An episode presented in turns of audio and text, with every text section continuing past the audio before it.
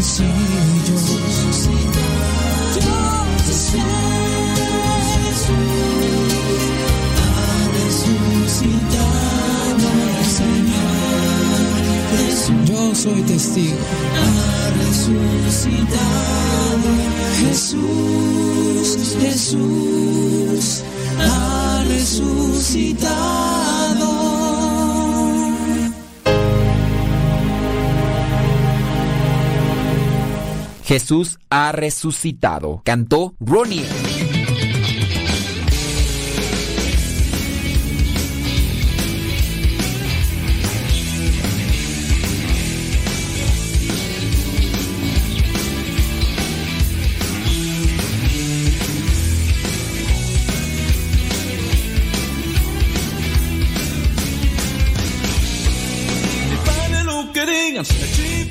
esquinas. Si al mundo me echamos casi soy causa de mi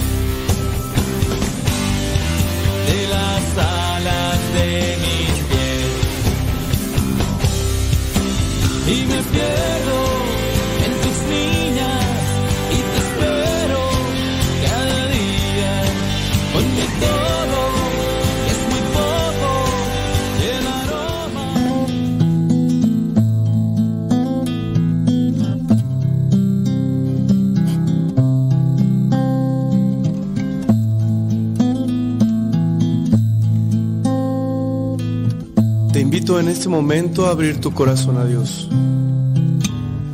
Abrir tu mente al Creador. Al que modeló tu corazón. Al que te conoce perfectamente. Háblale. No dejes pasar esta oportunidad. En el nombre del Padre, del Hijo y del Espíritu Santo. Señor Jesucristo, te doy las gracias por tantas atenciones que has tenido conmigo. Te doy gracias, Señor, porque me has dado muchas cosas. Y también, Señor, te doy gracias por las cosas que ya no tengo, por las personas que se alejaron o por las personas que están ahorita contigo. Quiero decirte, Señor, que te ofrezco este día con todas las penas y tribulaciones que en él vengan. Y quiero pedirte al mismo tiempo la fuerza de tu espíritu. No me abandones. No me dejes solo en este camino. Sé que me haces falta y por eso te invoco en este momento. Llegado a descubrir que si tú estás conmigo, nada me falta. En mi vida, Señor, solo tú bastas.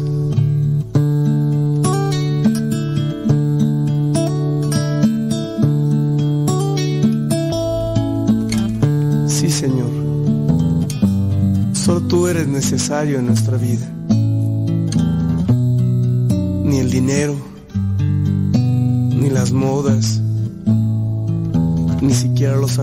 Son más grandes que tú. Ayúdame para que este día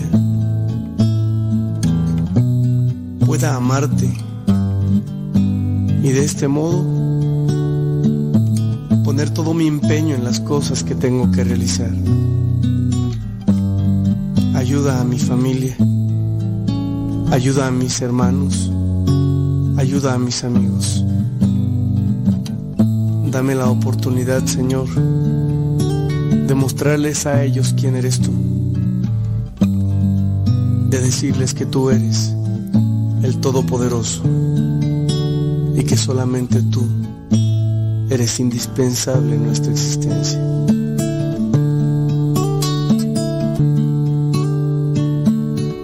Te invito hermano a que dispongas tu vida y tu corazón a esta experiencia de amor.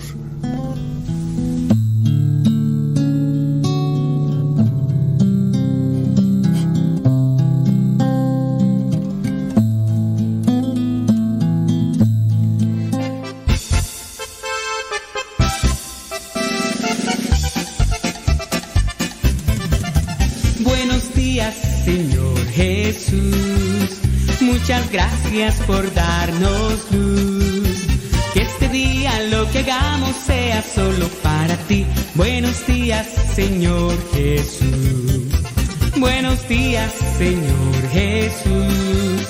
Muchas gracias por darnos luz. Que este día lo que hagamos sea solo para ti. Buenos días, Señor Jesús. La noche ha pasado, la tempestad se fue. Muy débil y cansado, esperando amanecer. pero al abrir mis ojos un rayo puedo ver. El sol brilla en el cielo, su luz ya puedo ver. Señor Jesús. Muchas gracias por darnos luz. Que este día lo que hagamos sea solo para ti. Buenos días, Señor Jesús. Buenos días, Señor Jesús. Muchas gracias por darnos luz. Que este día lo que hagamos sea solo para ti. Buenos días, Señor Jesús. Los pajarillos cantan, elevan su canción. También las palomitas ensalzan al Señor. La flor, la mariposa exhibe su color. Del fondo de mi alma yo canto esta canción. Buenos días, Señor Jesús. Muchas gracias por darnos luz. Que este día lo que hagamos sea solo para ti. Buenos días, Señor Jesús. Buenos días, Señor Jesús. Muchas gracias por darnos luz. Que este día lo que hagamos. Señoras y señores, chiquillos y chiquillas, chamacos y chamacas, ya son 6 de la mañana con 8 minutos allá en California. Son las 8 de la mañana con 8 minutos hora del centro de México. Aquí estamos ya en este viernes 24 de febrero, primer viernes de cuaresma. Abstinencia, abstinencia. Si ya de por sí el derecho canónico dentro de la iglesia nos establece que todos los viernes del año sean días de vigilia, de abstinencia, hace todavía un mayor énfasis en los viernes de cuaresma. No carnes, no carnes. Y dígase para los de Guanajuato, ahora Vali, allá en Guanajuato decimos, este Vali es bien carnicero, bien carnicero el ay, irá. Y, y le decimos carnes a las malas palabras. Absténgase de andar con esas cosas también porque eso pues no, no está bueno. El con, con la mala palabra se denigra, se ofende, se lastima, se hiere, se humilla, entonces pues también hay que, hay que evitar las malas, las malas palabras y también con relación a, a eso que podría ser también algo de sacrificio y mortificación, las carnes. Me ha llamado la atención en algunos mensajes muy repetidos de las personas que dicen, oiga, y, las carnes frías, Eh, las carnes frías son los embutidos, llámese jamón, llámese salchicha, son, carnes frías son los embutidos. Oiga, y esas también entran dentro de la abstinencia. Pues son carnes, oiga, pues son carnes, pues, o, o, o sos plástico. bueno, ciertamente no es carne, es puro desecho, desperdicio de lo que sobra de los rastros, todo eso, pues para que no se tire. Entonces lo meten todo y le ponen ahí saborizante y, y dicen que incluso ahorita ya hay mucha, pongan mucha atención porque eso de las salchichas son muy, eh, dicen que tienen rastros cancerígenos. Y pues, pero también entra el jamón, eh, aunque digan que es de pavo y no, no pienses que, ay, no, aunque digan que es de pavo, de lo que tú quieras, de todas maneras trae, trae sus consecuencias. Entonces, si usted quiere vivir en la vigilia para este día viernes, pues evite en su caso eh, comer este tipo de sustancias de embutidos para que también pueda crecer en lo que vendría a ser la voluntad. Me abstengo de comer esto. Ay, se me antojan unos taquitos de barbacoa, unos taquitos de carne asada, unos taquitos de bistec con unos nopalitos, un pedazo de chicharrón, así una salsita de molcajete, así recién hecha con un guacamole. Y no te oigo, María Traiste. Y dime quién lo hizo. Lo hizo Jesucristo. Te repito quién lo hizo. Lo hizo Jesucristo. Y dime quién lo hizo. Lo hizo Jesucristo. Jesucristo, te repito que lo hizo. Mándenos sus preguntas a través del Telegram arroba arroba arroba arroba, arroba cabina radio sepa. Sí, si a usted le llegaban los evangelios por el WhatsApp, porque así lo pedían, recordará que hace unos días intentamos hacer nuevos grupos y entonces, pues nos bloqueó WhatsApp. Para los que, para los que se han metido al diario misionero, saben que se nos, nos bloqueó WhatsApp. Entonces, pues ahí está la cosa. Si quieren que les volvamos a incluir en otros grupos porque se salieron de los antiguos grupos, porque nadie les dijo, pero ustedes dijeron, me salgo. Pues bueno, mándenos un mensajito ahí al WhatsApp. Ahí al WhatsApp y díganos, quiero el Evangelio. Quiero el Evangelio. ¿A qué número de WhatsApp? A ver, se los voy a decir rápidamente. Yo sé, miren, y se los he dicho, es mejor el Telegram. Es mejor el Telegram. Y en Telegram, solamente ya cuando descargaron su mensaje, pues ustedes mandaron ahí al, al mensaje, o a buscar en el Telegram el canal, que cuál es la dirección, es arroba evangelio misa o evangelio MSP, evangelio M de María, S de silla, P de pera. Y listo.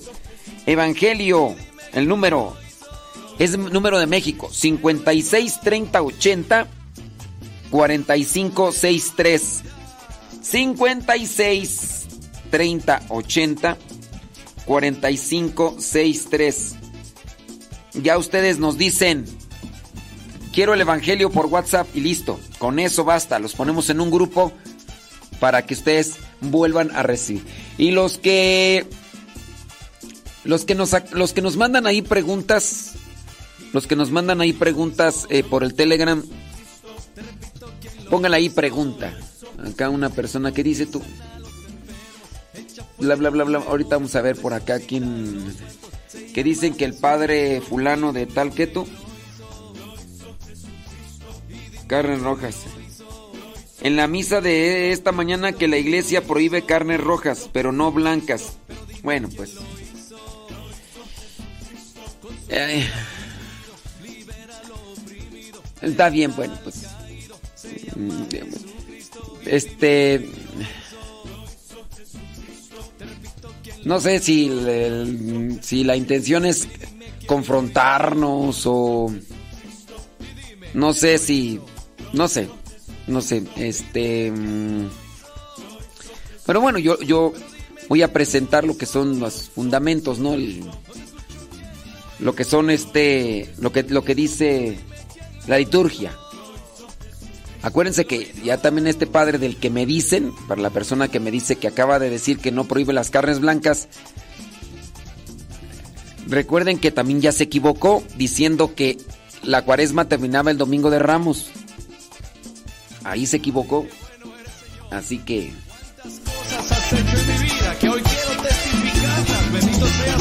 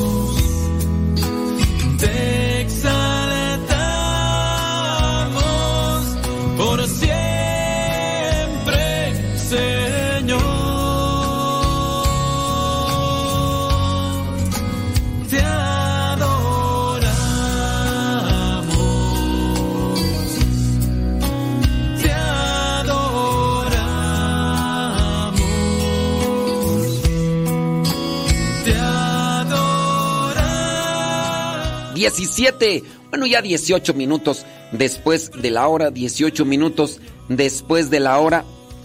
Ayer platicaba yo con un grupo de matrimonios a los cuales me toca aquí atender dentro de esta casa de retiros. Aquí yo ahora estoy en una misión diferente a la que estábamos hace al, pues hace un año.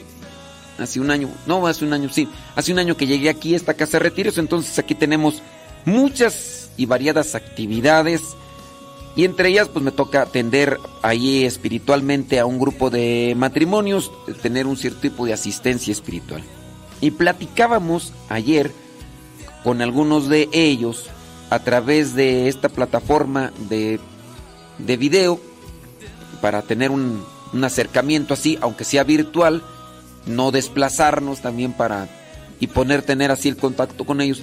Y hacíamos una plática sobre las cuestiones principales para este tiempo de cuaresma. Y en este tiempo de cuaresma hacíamos énfasis qué hacer para fortalecer la unidad matrimonial en la pareja. Fundamentos para cuaresma, la oración.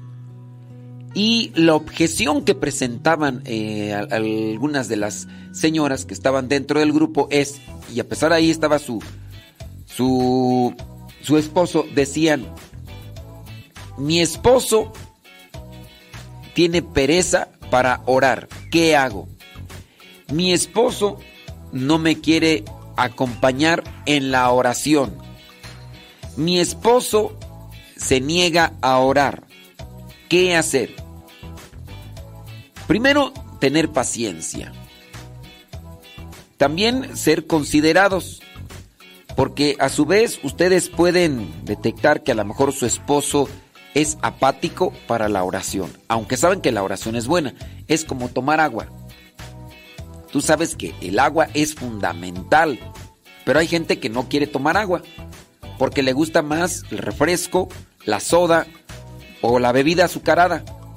Personas que, que yo creo que tienen semanas que no toman como tal agua. Y si es agua, tiene que tener sabor, tiene que tener azúcar. No van a tomar agua. Saben que es bueno, pero no lo hacen. Recomendaciones tienen. Así la oración también se les dice, se les exhorta, se les reflexiona. La oración es el oxígeno del alma. Si nuestros pulm- pulmones no reciben oxígeno, si nosotros no recibimos ese oxígeno, desfallecemos, morimos, que es una de las causas por las cuales murieron muchas personas dentro de lo que vendría a ser esta pandemia.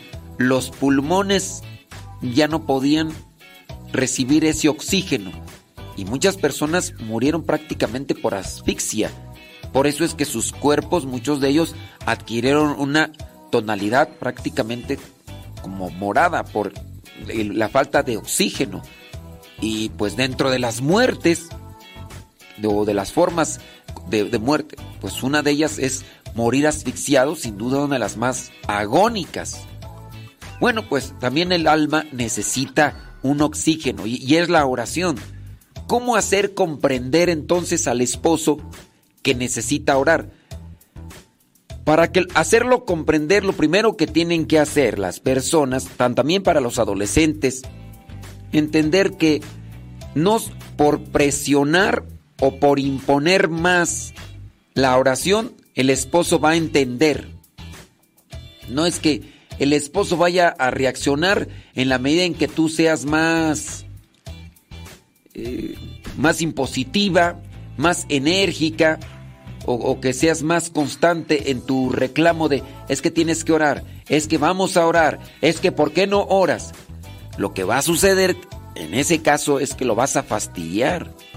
Y en el fastidio va a estar ante cualquier cosa, ya no solamente a la oración, va a estar renuente, va a estar mm, rechazando esos momentos en los cuales él podría alimentarse espiritualmente. Beneficios de la oración podríamos aquí sacar una gran cantidad, pero aun cuando uno sabe los beneficios de tomar agua y lo bien que tú sabes, porque lo has experimentado cuando tienes sed, que lo que te quita la sed es el agua, aún así a veces no entendemos. Aún así no lo queremos dejar. ¿Por qué? Sabes que te va a servir el agua. ¿Por qué no tomas? Por necedad. A veces se tiene que tocar fondo. Sabes que la oración te va a ayudar. A otros les ha ayudado. También a ti te va a ayudar en tu relación personal con los demás, en tu relación personal con Dios. Las personas que tienen que tienen más la oración presente en sus vidas, llegan también a tener un equilibrio emocional. Hasta en eso te ayuda la oración. Estaba mirando yo por aquí un mensaje de una conocida que publicaba allí en sus redes sociales sobre lo que había sido en el pasado lo por por no estar bien equilibrada emocionalmente. Y de hecho hasta pone unas fotos. Dice, febrero de 2015 creo fue una, fue la etapa de mi vida que más me ha enseñado. Ya había tenido experiencias que mi mal manejo de emociones se manifestaban en el cuerpo. Vesícula, dos parálisis faciales, Dice, hasta que me volé la barda, llegar a un tumor en el ojo. Creo que fue la etapa de más aprendizaje en mi vida. Aprendí y por las circunstancias, no porque quisiera o no tener apegos, a perderle miedo a morir hasta me despedí de algunos. Me alejé de muchas personas, valoré mucho a mi familia, pero sobre todo a creer en Dios como nunca pensé la forma en que se dio todo para la operación y el tratamiento, me queda claro que la mano de Dios siempre está conmigo. La vida tiene sus cambios e imprevistos y todo pasa por algo que tienes que aprender o crecer y si no aprendes se repetirá hasta que lo aprendas y si no, pues, terminas ahí. Solo así nos vamos transformando. Yo quiero ser feliz por eso decido ver la vida diferente, dejo mi vida en manos de Dios y fluyo. No quiero, no quiero cambiar nada ni a nadie. No quiero imponer nada. No quiero ya odiar a nadie. Ni creer que tengo la razón en todo. Deseo cosas, pero no sufro si no se dan. Tal vez no es lo mejor que me puede suceder en este momento. Me pega un poco en el ego compartir esto, pero es más lo que hoy agradezco como estar aquí y poder coincidir contigo en el 2000, 2015. Entonces, pues sí, en el caso de no saber manejar las emociones. ¿Y por qué no sabemos manejar las emociones? Porque no tenemos un conocimiento interior, porque no tenemos un, un equilibrio interior. Y en base a eso es también por la falta de oración.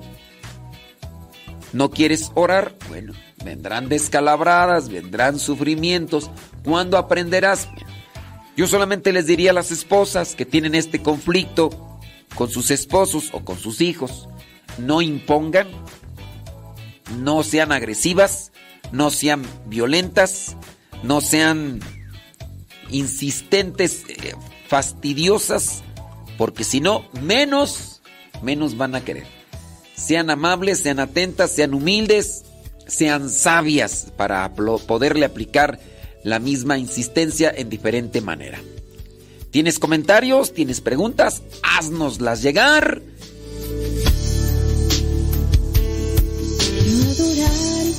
Señor, que tú eres el pan que le da vida a todo mi interior. Quiero amarte, Señor, porque tú eres mi Dios, eterna alianza que con nosotros se quedó. Quiero adorarte, quiero amarte, encontrarte donde voy. Quiero cantarte y alabarte con mi canto hecho oración. Tu verbo eterno, tu palabra, pura suave inspiración.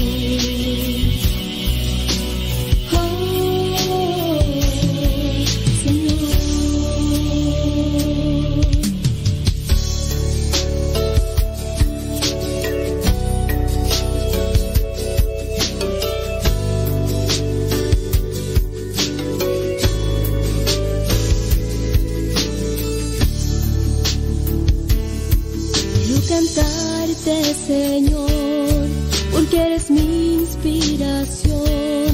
Eres la mano que afina mi interior.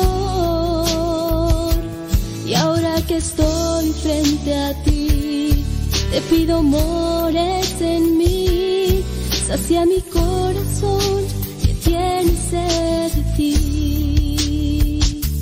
Quiero adorarte, quiero amarte, encontrarte donde voy. Quiero cantarte y alabarte con mi canto hecho oración. Tu verbo eterno, tu palabra, una suave inspiración. Oh, Señor, quiero adorarte, quiero amarte, encontrarte donde voy. Quiero cantarte y alabarte con mi canto hecho oración. Tu verbo eterno, tu palabra, una suave inspiración.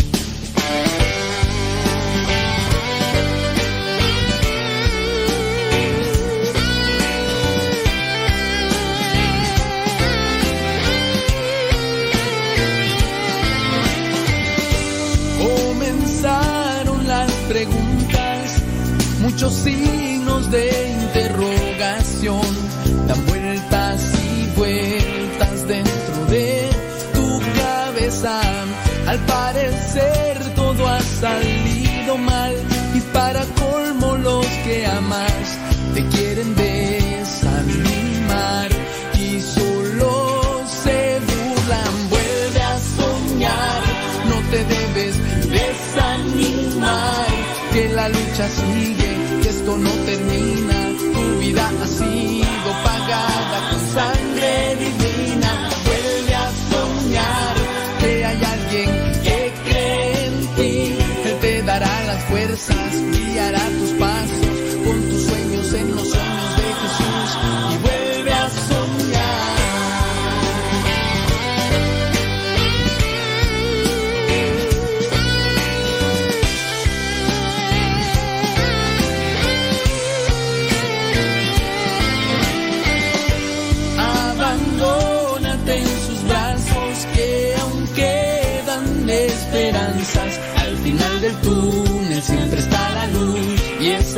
se llama Jesús. Sé que no es nada fácil, cada golpe siempre dejará una marca, pero el buen alfarero con sus manos poderosas la restaurará. desanimar, que la lucha sigue, que esto no termina,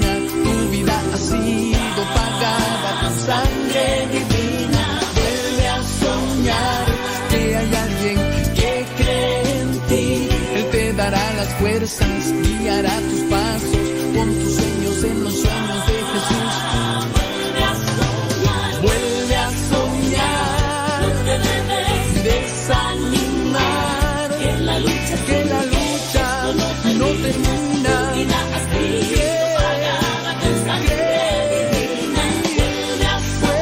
Así merengues tengues, ya son las 8 de la mañana con 32 minutos hora del centro de México. Son las eh, 6 con 32 allá en California. Son las 9 con 32 allá en la Florida, la Unión Americana, Nueva York y otras partes de la Unión Americana. Efectivamente, ya me revolví, pero sí se entendió. Díganos dónde nos escuchan, cómo no, con todo gusto. Me da mucho gusto ahí, dice, mm, pregunta, ah, vámonos con las preguntas. Dice, mm, pregunta, en tiempo de cuaresma, ¿el altar y los santos se deben de cubrir y no flores en el altar? Ahí no, no, no le agarro ahí tú eso. Déjame, ¿dónde está tú? ¿Dónde estás? ¿Dónde estás? Yolanda. ¿Qué pasó? ¿Qué pasó? Yolanda. Mira. Ay, Jesús. Vámonos a lo que nos dice acá en México la conferencia de los obispos con relación a la liturgia para que no digan el padre dijo. No, la iglesia dice con relación a lo que es la cuerda. ¿Qué pasiones, señora Gaby Ordaz? ¿Qué milagro? Ya conectada, dice, está muy bien. Miren, ustedes pueden buscar lo que son documentos y todo más con relación a lo que dice la iglesia. No es lo que dice el padre fulano de tal, sino vayan, yo, yo les doy muchas veces los fundamentos, lo que dice la iglesia. Porque luego me llegan acá a mí a decir, pero el padre fulano dice esto. Bueno, para decir misa, yo les digo, chequenle en este documento, chequenle en esto. Y pues ya, si otra cosa, pues ya, ¿no? Porque es que el padre fulano dice que, que el tiempo de cuaresma termina el domingo de Ramos. A mí se me hace que usted no sabe nada. Bueno, yo lo único que les digo es lo que dice aquí con relación a, a los documentos. No es, no es lo que yo digo, sino lo que dicen los documentos. Aquí este se llama eh, Calendario Litúrgico Pastoral, la Conferencia del Episcopado de México. Entonces, esta es la Comisión Episcopal para la Pastoral Litúrgica. Este es lo que dice la liturgia. Ustedes pueden buscar, es un libro, no es un folletito allí, es un libro. Entonces, ustedes lo pueden buscar en una librería y ahí viene todo lo que es con relación a la liturgia, lo que se reza, cómo se reza y todo lo demás. Dice para la persona que nos pregunta, este, no le entiendo, porque pues no le entiendo, ¿verdad? Dice aquí, con relación a la cuaresma. Durante toda la cuaresma no se dice el aleluya, eh, el, gloria se omite y solamente en algunas eh, celebraciones se dice. Dice con relación al adorno de la iglesia, eh, aquí en el número 25, página 154, dice, en este tiempo litúrgico se prohíbe adornar la iglesia con flores Entiéndase bien, se prohíbe adornar la iglesia con flores. Sin embargo, se exceptúan el domingo de la Tere, llamado así, el cuarto domingo de Cuaresma, que incluso se puede utilizar un color rosa. Y también se exceptúan las solemnidades y las fiestas. ¿Cuáles son las solemnidades y fiestas de Cuaresma, aquí ya nos dice que vayamos aquí a la instrucción general del misal romano, el otro documento que nos va indicando sobre lo que se debe y lo que no se debe de hacer en tiempo de cuaresma. Y ya, hablando de la música, dice, en este tiempo litúrgico, los instrumentos musicales se permiten solo para acompañar el canto ahí de manera suavecita. Nada de estar con su ruidazo, como algunas iglesias, templos lo acostumbran, donde no, no distingues si estás en un concierto de maná o estás en la misa.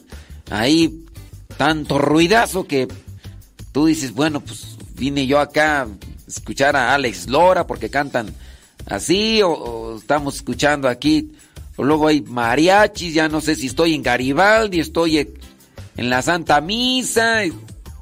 Bueno, sepan pues que los instrumentos musicales solamente hacen así de manera bajita, bajita, bajita. Esto con relación a la... Sin embargo, se exceptúan el domingo de la Tere un poquito más alegre. Pero la música, pues tengan lo presente, la música no es para amenizar el momento, es para llevar a las personas que participan de la celebración en un momento de intimidad con Dios. Ya cuando te distraes con la música en una misa y te jala el ritmo y, ya tú vas a la misa más porque ay qué bonito cantan y que ay que ya ya te vas más por el gusto musical que por tu relación con Dios y ya y ya las cosas no entonces en este en este tiempo de Cuaresma los instrumentos deberían solamente así como que acompañar de una forma así imperceptible el coro, ahí la guitarrita y algo, pero si vas a querer meter todo el, todo ahí el grupo musical, batería, bajo y dos, ay, pues bueno. Entonces, aquí está, con relación a la música. ¿Y qué más tú? Eh, días de ayuno, abstinencia. Eh, ¿Qué más tú? Eh, y la imposición de ceniza. ¿Qué más? Eh, celebración y listo. ¿Qué más? Este. Ah, con, la, con, sobre, con relación a la abstinencia, los miércoles. Ley de ayuno, ley de abstinencia. Mm, miren, ese rato, por ejemplo, una persona me, me decía: Usted anda diciendo cosas ahí que no va. Yo escucho al padre fulano de tal. Ese padre sí es más bueno porque ese, ese padre lo siguen cientos y cientos de miles de personas. Sus misas lo ven. Y a usted ni su mamá lo ve. O sea, yo le creo más al otro padre porque a usted nadie lo ve. ¿Y qué dice la liturgia, la pastoral, con relación a estas cuestiones de la abstinencia? Por cierto, por ahí miré algunos padrecitos en unos videos que el miércoles de ceniza andaban poniendo, andaban poniendo la ceniza con un sello. No se vayan a ensuciar sus dedos. Y la liturgia aquí habla sobre no utilizar estos sellos que se hacen, porque ay, no sé que se me ensucien mis deditos de ceniza. Dice la liturgia pastoral aquí. Lo que se debe evitar es el uso de sellos o cualquier otro dispositivo en este sentido, pues se falsea el signo para volverlo algo simplemente estético, para ser mostrado y lucido. Entonces, la ceniza será conveniente imponerla de preferencia en la cabeza, pero nada impide que se imponga en la frente. Hay algunos que les gusta que se las marquen ahí en toda la cara. Normalmente se hace trazando con, con el pulgar una cruz mientras se dice conviértete y cree en el Evangelio o recuerda que eres polvo y al polvo has de volver. Se debe evitar el uso de sellos porque, ay, mis, mis dedos no se me vayan a ensuciar. Con relación a la abstinencia, se prohíbe el consumo de carne de animales que tienen la capacidad de regular su temperatura corporal, es decir, animales de sangre caliente. Dice aquí, no lo digo yo, lo dice aquí la liturgia pastoral. Animales, res, cerdo, carnero, pollo y aves, así como comidas y bebidas. Es que el padre acaba de decir, a ti quien te siga, a ti no te escucha ni tu madre. Pues bueno, yo nomás le estoy diciendo dónde dice. Y esto es lo que dice la iglesia. Si ustedes dicen, yo no le creo a la iglesia ese documento, yo mejor le quiero creer acá al padecito fulano de tal, porque ese sí me gusta cómo dan las mis. Bueno, pues yo ya se los dije. Si tiene algún comentario, pregunta, láncela y a ver ahorita cómo nos...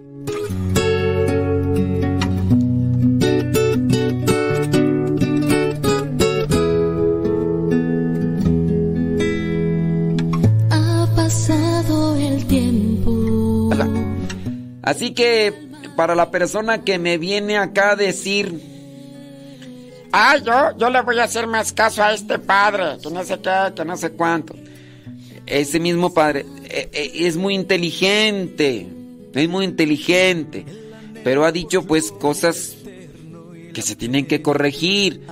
La cuaresma no termina el domingo de Ramos. Y todavía el año pasado dijo que, el que la cuaresma terminaba el domingo de Ramos.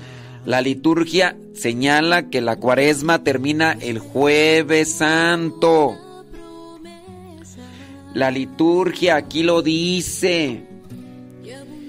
Ley de abstinencia prohíbe el uso, el consumo de carne, animales que tienen la capacidad de regular su temperatura corporal, es decir, animales de sangre caliente, res, cerdo, carnero, pollo y aves, así como de comidas y bebidas que prudentemente se consideran particularmente costosas o apetecibles.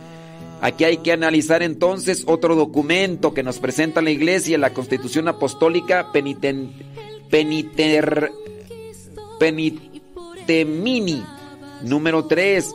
A este propósito, la Conferencia del Episcopado Mexicano ha manifestado conscientes de la situación de la pobreza en que muchos viven. Sí.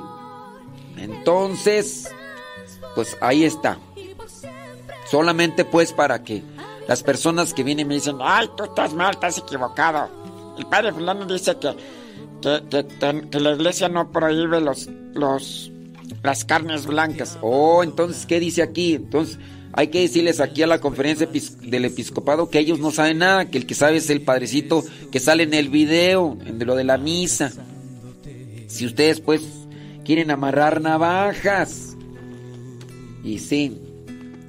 Entonces, remarco sobre la abstinencia, res, cerdo, carnero, pollo y aves, codorniz, huilotas, este, canarios, si ustedes es lo que dice aquí este calendario litúrgico pastoral de la Conferencia del Episcopado Mexicano. ¡Ay! Pues es que yo soy de yo soy de Marte. De Marte, miércoles, jueves, domingo. Entonces, entonces sí. Dice, usted puso un audio de Mauricio hace algunos años. Este audio explicaba sobre la carne que se puede comer en carne cuaresma y por qué. Sí, efectivamente. Pero bueno, yo estoy haciendo una lectura ahorita de, de lo que dice la conferencia episcopal de México. Acuérdense que Mauricio Pérez está también en Estados Unidos. Yo allá en Estados Unidos no sé qué digan los obispos. Que por cierto, allá los obispos, muchos de ellos están más laxos que, que nada. Algunos, algunos. Pero en fin, en fin.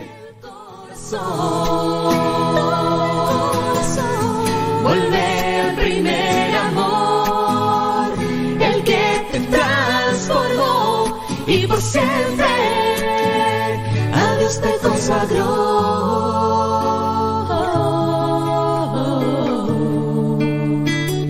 A Dios te consagró.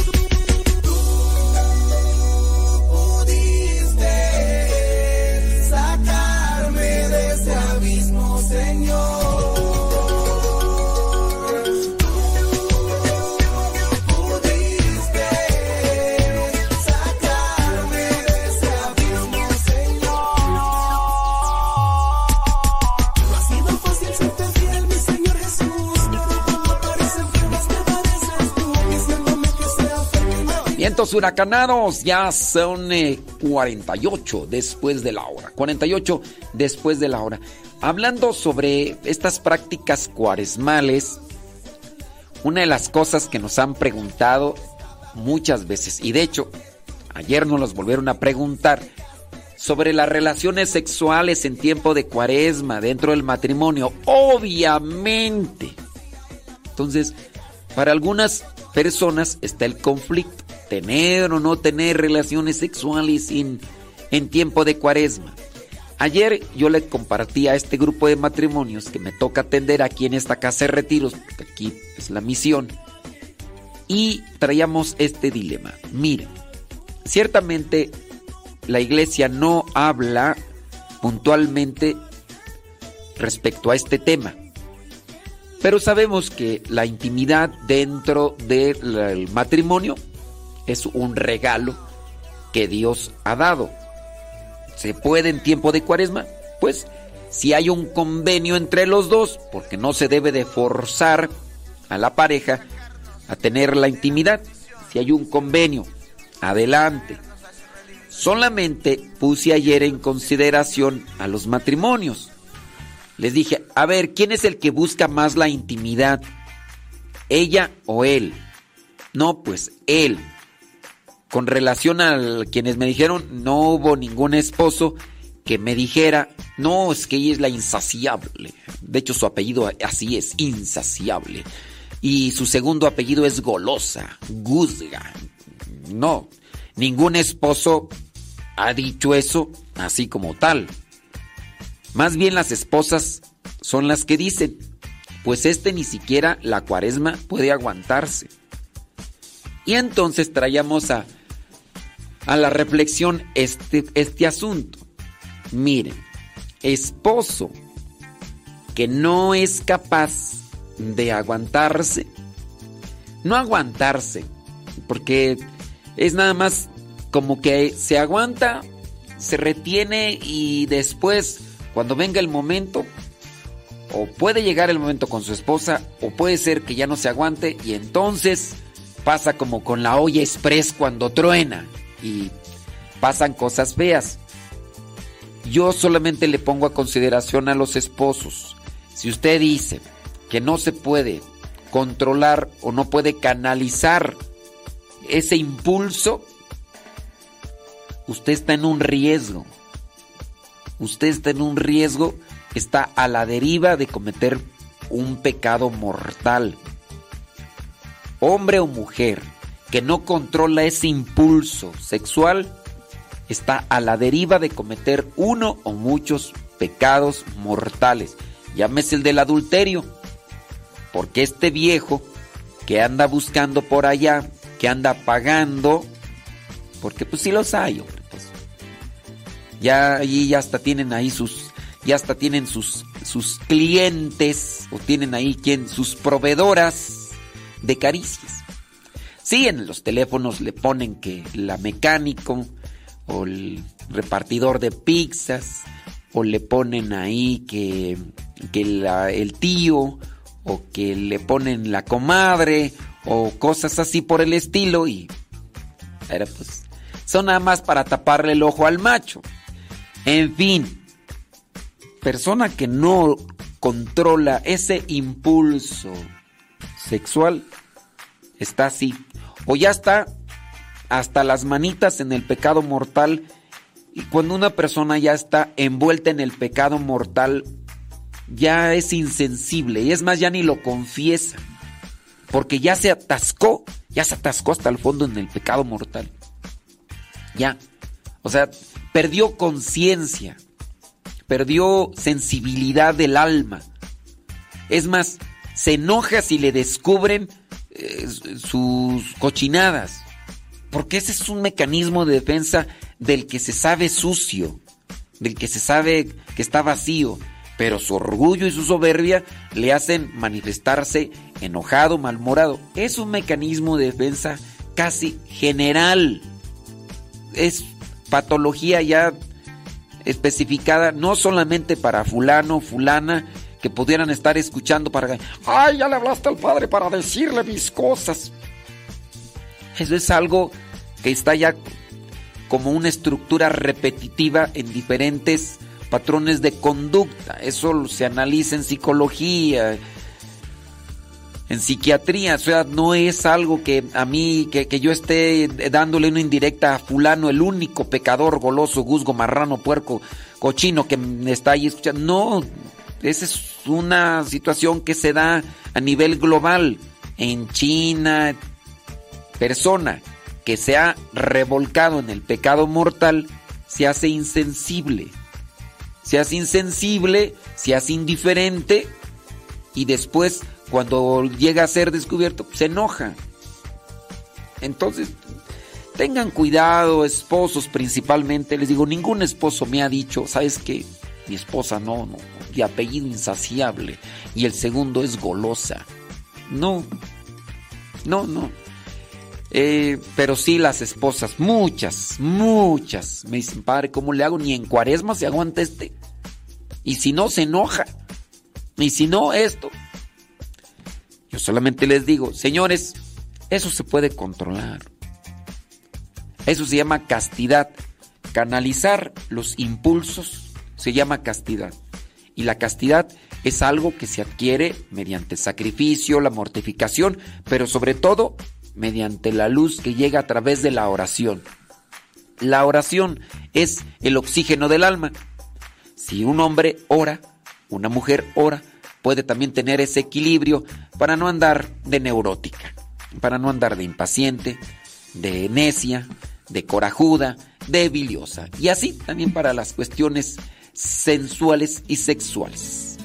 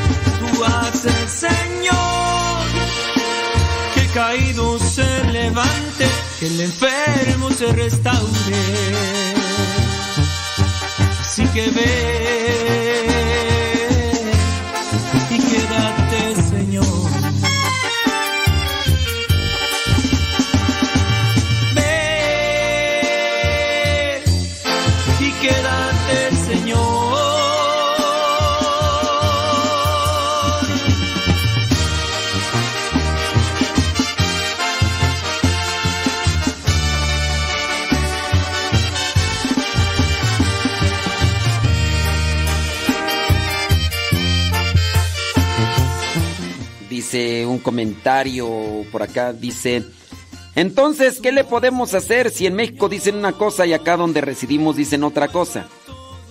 Eh, mire, yo primero les invitaría a que vean bien qué es lo que dice la Conferencia Episcopal de Estados Unidos. Mm, Podríamos hacer una comparación. ¿Ustedes tienen a la mano el calendario litúrgico? Para hacer las comparaciones, porque ciertamente a lo mejor ahí hay gente en Estados Unidos que opina. Pero digo, también nosotros tendríamos que, antes de hacer el comentario de qué hacemos si en México dicen una cosa y acá eh, eh, hacemos otra, acá dicen otra, yo nada más te preguntaría, ¿tú tienes el calendario litúrgico para ver qué es lo que dice la Conferencia Episcopal de Estados Unidos? Para hacer la comparación y decir, ah, no, los obispos de México dicen una cosa y los obispos de, de Estados Unidos dicen otra. No sabemos. Yo les dije, yo estoy en México, esto es lo que dice la Conferencia Episcopal de México. Yo no sé lo que dice la Conferencia Episcopal de Estados Unidos. Puede ser que digan otra cosa, puede ser. Yo no lo sé. Pero digo, para tener esa moderación dentro de las cosas que necesitamos. ¿Sí? Ándele pues. Si, si tienes el calendario litúrgico, vamos a hacer una comparación, ¿qué te parece? Antes de. Porque sí, o sea, puede ser que fulano, sutano, allá en Estados Unidos digan otra cosa. Por ejemplo, Mauricio Pérez está en Estados Unidos. Él ha dicho también que no se deben de comer aves en la vigilia. Que donde lo puedas conseguir el calendario litúrgico en una librería católica eh, que sea grande y que tenga, pues no sé, ¿verdad? Así como que darte la dirección, no lo sé, ustedes tendrían que buscar. Incluso me imagino que hasta se pudiera conseguir en estas cosas de Amazon y eso. Ahora que si quieres que te mande el link, ya, ya también, ya no. Eso, no. Pero sí, busquen ustedes, así se llama calendario litúrgico pastoral. De la conferencia del episcopado, ya de Estados Unidos y todo. Es un libro, ¿eh? No es... Y aquí está, aquí están pues las normas pastorales. Miren, vamos a buscar aquí... Ah, lo que pasa es que... um, sobre el día. Miren, vamos a ver. Primer viernes de cuaresma. Vamos aquí. Pum, pum, pum. Dice...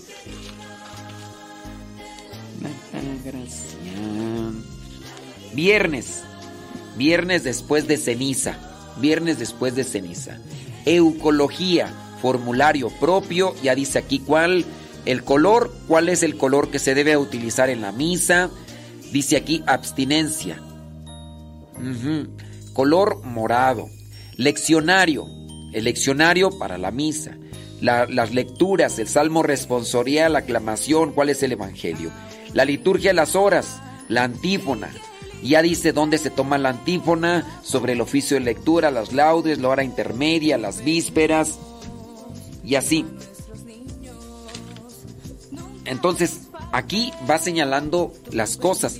Este eh, calendario litúrgico nosotros lo tenemos porque hay veces que tenemos algunas dudas con relación a cómo rezamos la liturgia cuando vienen memorias y fiestas. Es un libro, les digo, grueso. Y nosotros lo utilizamos para tener pues un control y una moderación en lo que estamos rezando. A ver, ¿qué dice la liturgia? ¿De qué color? ¿Por quién pedimos hoy esto, lo otro? Entonces, eso puede servir. Si ustedes no estarán dentro de los grupos parroquiales, es más, ni rezan la liturgia, es más, ni van a misa, pues ciertamente este libro pues no les va a hacer de mucho bien en el sentido de que no lo van a poner en práctica porque no rezan liturgia, no van a misa. Pero sí trae lo que son indicaciones. Trae indicaciones. Yo lo que les invitaría a buscar más, incluso aparte de este, es la instrucción general del misal romano. La instrucción general del misal romano también ahí tiene la prescripción para cada tiempo, tiempo de adviento, tiempo de cuaresma, y ese lo pueden encontrar ahí en el internet. Busquen Instrucción General del Misal Romano. Ahí en la página del Vaticano está, lo pueden buscar en PDF y busquen con relación al tiempo de cuaresma. Y ahí están todas las cosas, todas las cosas con relación a la cuaresma. Lo que mencioné sobre en su caso del adorno, de las cosas y... En fin, ahí se los dejé, ¿ok? Ándele pues, déjeme pues. Eh, Sí, entonces ahí para si me preguntas dónde conseguirlo, porque me está preguntando acá que dónde conseguirlo, pues sí. Eh, dice por acá, eh, saludos, dice, quiero saber algo que me pasó. Me invitaron a ponerme unos imanes en los oídos, que para la ansiedad, y la verdad quise probar para ver qué tal. Y cuando me empezaron a picar me salieron varios achaques que algunos sí sabía que los tenía y otros no. Me dijeron que debería ser varias veces que me tendría que poner esos imanes. Eh, me dijo que eso no era cristiano, pero yo la verdad ni sabía que la acupuntura era algo que no debíamos usar los cristianos. Bueno, aquí hay que diferenciar, ¿eh? La acupuntura como tal no son imanes. La acupuntura como tal no son imanes. ¿Qué es la acupuntura? La acupuntura es esta medicina oriental en la que se dedica a bloquear cierto tipo de flujo nervioso que tenemos. Esa es la acupuntura. Cuando se clavan cierto tipo de agujas en el organismo, de manera que se bloquee lo que son algunas vías del sistema nervioso. Dentro de nosotros tenemos lo que es el sistema sanguíneo que son todas las venas, pero también está el sistema nervioso. Es todo un sistema que se deja ir por todo el, todo el cuerpo. Entonces, de esa manera nosotros podemos ser afectados en el sentido de tenemos un efecto.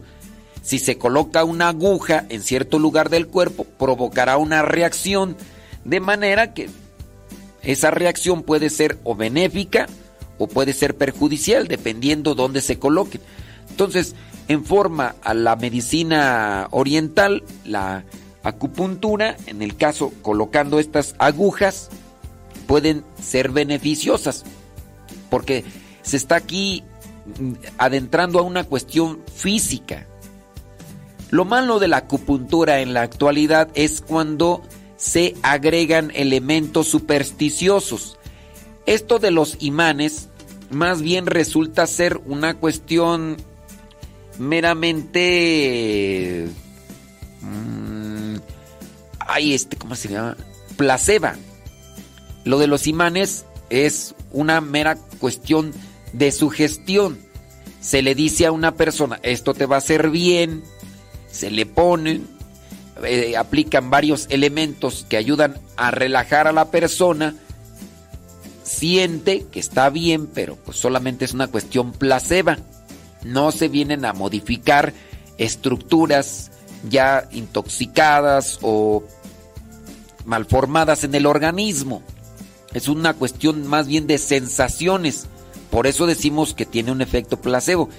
Aquí sobre los imanes, pues No, en realidad esas, esas cositas que ponen en las orejas o las gotitas de esas de aguas, algunas personas les ayudan, sí, puede ser, pero en su caso está que solamente son para el sentirse bien. Si tienen enfermedades graves, llámese a nivel del sistema nervioso o cuestiones psicológicas, eso a veces solamente hace tranquilizar.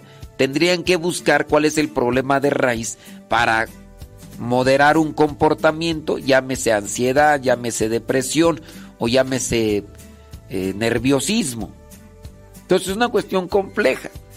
Solamente decirles que tengan cuidado con este tipo de terapias porque en la mayoría de ellas, en la mayoría de ellas se incluyen lo que son técnicas supersticiosas, es decir, la invocación a cierto tipo de entidades espirituales y otras cosas más. Sabrá Dios aquí qué le dijeron y todo. Los, esos imanes sirven, pues te hacen sentir bien. Si tú tienes un problema orgánico, nervioso, muy posiblemente no te va a ayudar. Hay cosas que se pueden así medio cambiar con lo que vendría a ser también el, la mejora de lo que es el comportamiento, el estado anímico, sí, pero no todo. Eh, dice, y cuando empezaron a picar me salieron varios achaques, bueno, eh, pero cuando me los ve me dijo que eso no era cristiano. Bueno, hay que ver qué es lo lo no cristiano dentro de estas técnicas. Hay que analizarlo. Pero yo la verdad ni sabía que la... Bueno, sí, ya lo mencionamos que la acupuntura no. Y después me puse a investigar y son alternativas de medicina china. Entonces, ¿qué debo hacer? Eh, pero miren, sepan que eso no va a solucionar un problema orgánico. El problema orgánico es cuestión de, del organismo. Si en su caso ustedes lo quieren ver más bien como una cuestión sensorial, sensitiva y les ayuda a tranquilizarse en sus impulsos, en su comportamiento, podrían usarlo solamente por esa cuestión. Pero aquí, si es un problema orgánico, eso no les va a ayudar, es algo que se tiene que atender. Digamos, para el caso del cáncer o para el caso de una diabetes, cosas que se tienen que atender con soluciones o con cierto tipo de sustancias para que vengan a restituir o vengan a hacer el cambio en el organismo, pues estos imanes no les van a ayudar. Si en su caso los traen ahí, dicen, no, pues es que me hace sentir mejor. Y con el hacerte sentir mejor cambian cuestiones de comportamiento, pues, pero si tienen una enfermedad, hablando en el organismo, o un una desperfección orgánica, eso no les va a ayudar. Dice, bueno, ya ahí este, le respondimos esperando que le hayamos dado una orientación. Tengamos cuidado por la influencia espiritual que se mezcla con este tipo de medicinas alternativas. Las plantas pueden ayudar, pueden ayudar en, el caso de algunas enfermedades. No, las plantas no son como tal milagrosas en el, uy, me van a quitar a mí, no, en algunos casos. Pero también con relación a qué es, cuál es el problema que tengo. El problema que tengo es de ansiedad. Bueno, es un problema a su vez de temperamento, de comportamiento, de pensamiento. Hay que modificar eso eh, desde lo desde lo espiritual. ¿Eso te ayuda un poquito? Pues sí, te ayuda un poquito para como controlarte. Pero no te va a dar una solución si tu cuerpo está afectado. No sé si me di a explicar, ya usted me dirá. La persona me las puso, es un quiropráctico. Eh, puede ser, pero les digo, si ustedes están mal, si fueron con un quiropráctico, puede ser que el quiropráctico, pues a qué se dedica, ¿no? Cuestión de los huesos y todo eso. A veces estos quiroprácticos ven también la relajación muscular, ya que muchas de las veces nuestras tensiones musculares hacen que nos sintamos mal en el organismo, la tensión y todo eso. Pero esto también es un reflejo de nuestro comportamiento, de, de la a su misión de los problemas y angustias de la vida. Demasiada tensión en el estómago, demasiada tensión en los hombros, demasiada tensión en los nervios y hacen pues que entonces resulten enfermedades o resulte un atrofiamiento en nuestro interior y de ahí vengan los malestares o problemas que puede tener nuestro organismo porque los nervios están tensos, rígidos y están oprimiendo estos órganos internos que a su vez pues van a tener una repercusión en una enfermedad. Te pusieron esas cosas, te ayuda a relajarte, pues bueno. Pero sí tengan cuidado más bien con las influencias espirituales que muchas de las veces acompañan este tipo de cosas. ¿Ok? Ándele pues. Alguien por ahí me estaba haciendo la pregunta, que qué libro puedo recomendar para este tiempo de cuaresma. Pues para este tiempo de cuaresma me viene a la mente el que yo le recomiende el libro de la Filotea de San Francisco de Sales. Es un libro para el alma. Lean, reflexionen, mediten la Filotea de San Francisco de Sales. Ese libro que yo podría así de manera rápida recomendarles para este tiempo. ¿Sí? Ándele pues. Ya son 9 de la mañana con 14 minutos. 9 con 14. Déjame ver por aquí.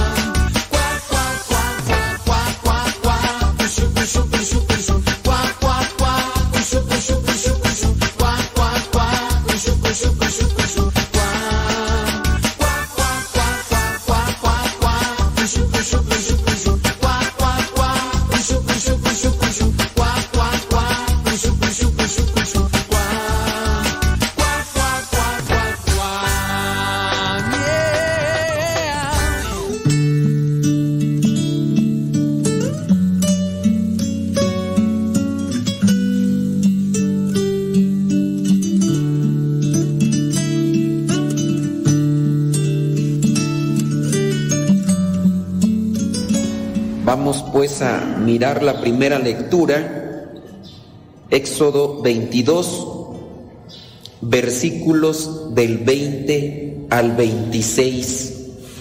A veces nosotros ponemos atención a lo que dice la ciencia y a veces le hacemos caso con relación a lo que viene a dar como resultado de una investigación. En relación a esto hay muchas cosas que puede comprobar la ciencia, por ejemplo, qué es lo que sucede cuando una persona es generosa. Y ahorita hay una área dentro incluso de lo que es el estudio, el análisis de, del cuerpo como tal que se llama neurología. Y esos son unos aparatos que se colocan en, en la cabeza, un cierto tipo de mecanismo electrónico, electromagnético, no sé cómo definirlo, pero se colocan esos eh, cablecitos y, vienen a tener lo que es el sensor o el diagnóstico de lo que sucede en el cerebro ante ciertos acontecimientos. Por ejemplo, cuando se asusta la persona, el cerebro reporta una actividad y, y la maquinita está, y todos estos análisis dan a conocer que, que se altera, que se mueve, si una persona se pone contenta también. Y ya sí, bien dentro de la neurología que ya que presentan que el óvulo frontal, que, que las amígdalas, que las neuronas no sé qué y las neuronas no sé cuánto, y bueno, un montón de cosas. Hablan del famoso mapa neuronal que refleja lo que vendría a ser nuestro comportamiento dependiendo de lo que vivimos y demás. De ahí incluso los mismos eh, estudiosos y ya en la psicología determinan que el cerebro del hombre y de la mujer tienen un comportamiento diferente desde su origen y por eso es que tenemos una, unas diferencias no solamente en lo físico, sino hasta, hasta en la vista, también se llega a decir que la mujer tiene más conos, más bastones, por eso la mujer ve más que el hombre. Y ya por eso cuando nos dicen, tráeme la sal que está ahí en, en la alacena y el hombre va y dicen, ¿dónde? Ahí en la alacena, ahí está, ahí luego, luego, no veo. Y ya llega la mujer y dice, aquí está, ¿no la ves? ¿Está ciego qué? Pues es que las mujeres ven, más, ¿no? Y bueno, eso no tiene nada que ver con esto, pero eh, uno a veces tiene que desahogar. Porque también nos pasa, nos mandan pedir cosas las hermanas y uno no las ve y pues ya, ya, ya saben, dice falta de conos, ellas son comprensibles, ojalá y ustedes también lo sean con sus esposos. Pero hablando sobre el comportamiento del cerebro, dicen los neurólogos que cuando la persona es generosa, en el cerebro se da una segregación, dicen ellos, de dopamina. Y ya para los que saben qué es la dopamina, saben que cuando uno se siente contento y alegre, en el cerebro se está dando una segregación de esa sustancia llamada dopamina. No sé, ustedes ahorita después de misa si se van a comer unos ricos y sabrosos tacos de carnitas, Oh, no les digo, y hasta se le empezó a hacer agua ahí la boca. Y cuando uno lo está comiendo, y está sabrosas, porque hay de carnitas, de carnitas, ¿no? Si están sabrosas, mmm, hasta se les hace agua la saliva. Y, y ustedes pensaban comerse dos tacos, pero como están muy sabrosos, el cerebro comienza a percibir el sabor y entonces comienza a darse esa segregación en, la, en el cerebro de la dopamina y hay un gusto, un gusto. Entonces hay una sensación de placer y esa sensación de placer, aunque tu panza te diga, ya me llené, tu cerebro te dice, está muy sabroso. Y dices, bueno, otro. Te echas ese otro y dices, mm, bueno. Y ándale, pues después ahí está la mugre gula, ¿no? La dopamina funciona en muchos aspectos, muchos aspectos de la vida, ya sea en la cuestión de la intimidad, en la cuestión también del amor, del comer, pero también en la generosidad.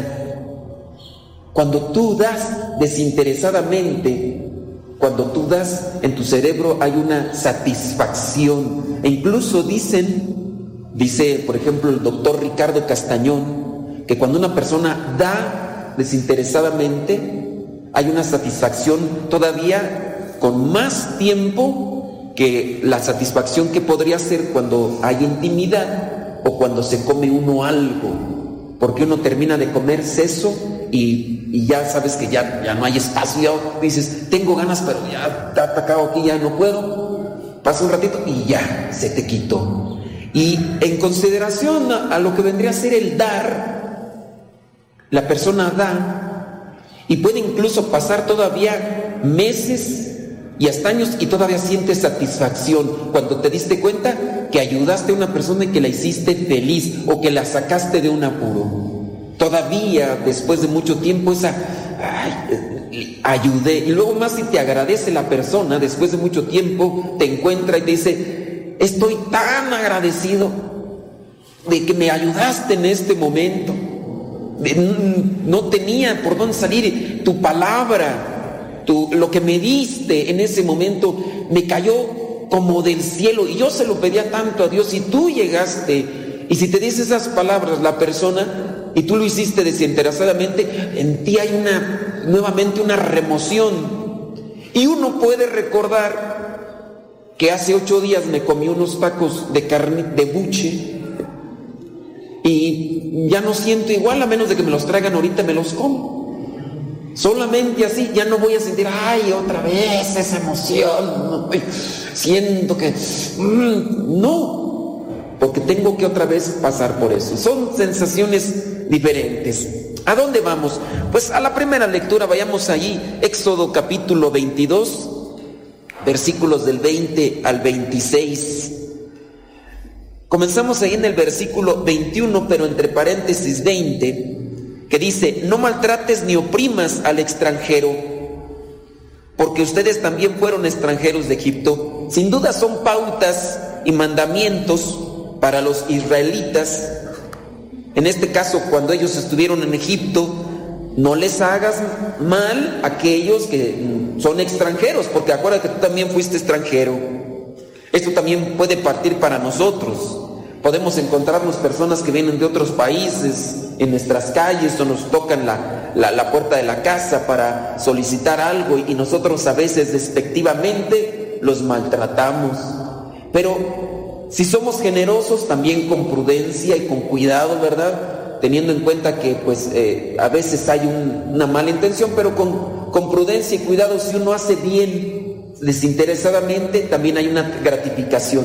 Me platicaba una persona, una familia, que ayudaron a uno de, de Honduras que pasaba y en aquel momento pues, le dieron parte de lo que tenían como, como bienes materiales esta persona se fue, cruzó Estados Unidos y ahora regularmente les envía cartas, les envía todavía agradecimiento después de mucho tiempo. Una persona que también supo aprovechar lo que compartían y se siente agradecido a pesar del tiempo. Entonces, hay que portarse bien con los demás. Dice en el versículo siguiente, no maltrates a las viudas ni a los huérfanos, porque si los maltratas, y ellos me piden ayuda, yo iré en su ayuda. Con gran furia, a golpe de espada, les quitaré a ustedes la vida. Y ahí viene la consecuencia de maltratar a viudas y a huérfanos. El Señor vendrá en su rescate. Versículo 25. Si le prestas dinero a alguna persona pobre de mi pueblo que viva contigo, no te portes con ella como un prestamista ni le cobres intereses. Esa persona te da su ropa como garantía, préstamo. Aquí habla sobre una cuestión también que se daba en aquel tiempo y se da en la actualidad. Hay personas que caen en esto de la usura, de el ser aquellos que cobran demasiado por, por lo- los intereses y todo lo demás. No sé, yo en ocasiones puedo ver una situación que se da de aprovechamiento por parte de algunos, que también uno tiene que ser también colmilludo y también uno, cuando ve uno realmente una necesidad, ver, ayudar a la persona, no en mirar, hacer un negocio con ella. Porque si hay esa doble intención de, esta persona está necesitada, le voy a prestar dinero y voy a hacer negocio, le voy a cobrar tanto de interés y no me va a decir que no, porque está necesitada. Y ahí la persona tiende a aprovecharse. Sin duda no hay corazón en estas personas, o si lo hay, lo tienen duro, lo tienen frío. Vayamos ahora a la segunda lectura, primera carta a los tesalonicenses, capítulo 1, versículos del 5 al 10. Cuando nosotros les anunciamos el Evangelio no fue solamente con palabras, sino que lo hicimos también con demostraciones. Entonces, no hay que anunciar el Evangelio, la fe, el acercamiento a Dios, no hay que anunciarlo solamente con palabras. Ayer yo hacía un cuestionamiento a las personas ahí en el programa de radio y yo les cuestionaba por qué en algunas familias, principalmente puede ser en la mamá o a veces también en el papá, se ve que son muy de oración, rezan el rosario todos los días, a lo mejor incluso hasta van a la iglesia. Y yo les cuestionaba, ¿por qué en muchos de esos casos los niños o sus hijos apenas crecen y se desconectan de lo que ustedes les compartieron? ¿Cuál será la razón? ¿Por qué, ¿Por qué no se acercaron? Ustedes los traían a misa, los traían a la oración, pero crecieron, se hicieron jóvenes, tuvieron un cierto tipo de libertad y ni siquiera ahora quieren hacer una oración sencilla. ¿Cuál será el motivo? Si ustedes los traían a la oración o los eh, eh, les enseñaban a rezar el rosario, ¿cuál es el motivo? Y yo les cuestionaba en este sentido de indagar sobre la forma como estamos compartiendo la fe. Porque hay veces que imponemos una fe. Hay papás que quieren que sus hijos vayan al mismo ritmo de las cuestiones de la fe como ellos, cuando ellos todavía no asimilan o incluso hacen cosas y que no saben por qué. Vamos a rezar el rosario, no tengo ganas. ¿Cómo que no tengo ganas? Y órale. Entonces, palabras y no demostraciones. Nos hace falta más demostraciones. Sí hay que hablar, pero también demostraciones del poder de Dios y la actividad del Espíritu Santo. ¿Qué es esto de- del poder de Dios y la actividad del Espíritu Santo? Pues la caridad. Si una persona se deja influir por el Espíritu Santo, tiene que ser caritativa, paciente. Eso también va para nosotros, ¿verdad? Para todos. Hay que demostrar el poder de Dios y la actividad del Espíritu Santo en cada uno de nosotros. ¿Cómo? Con el actuar. ¿De qué sirve? Digo, a lo mejor sí tiene un, un, impacto en nuestras vidas. Soy de los que reza el rosario todos los días. Es más, te rezas la coronilla de la misericordia.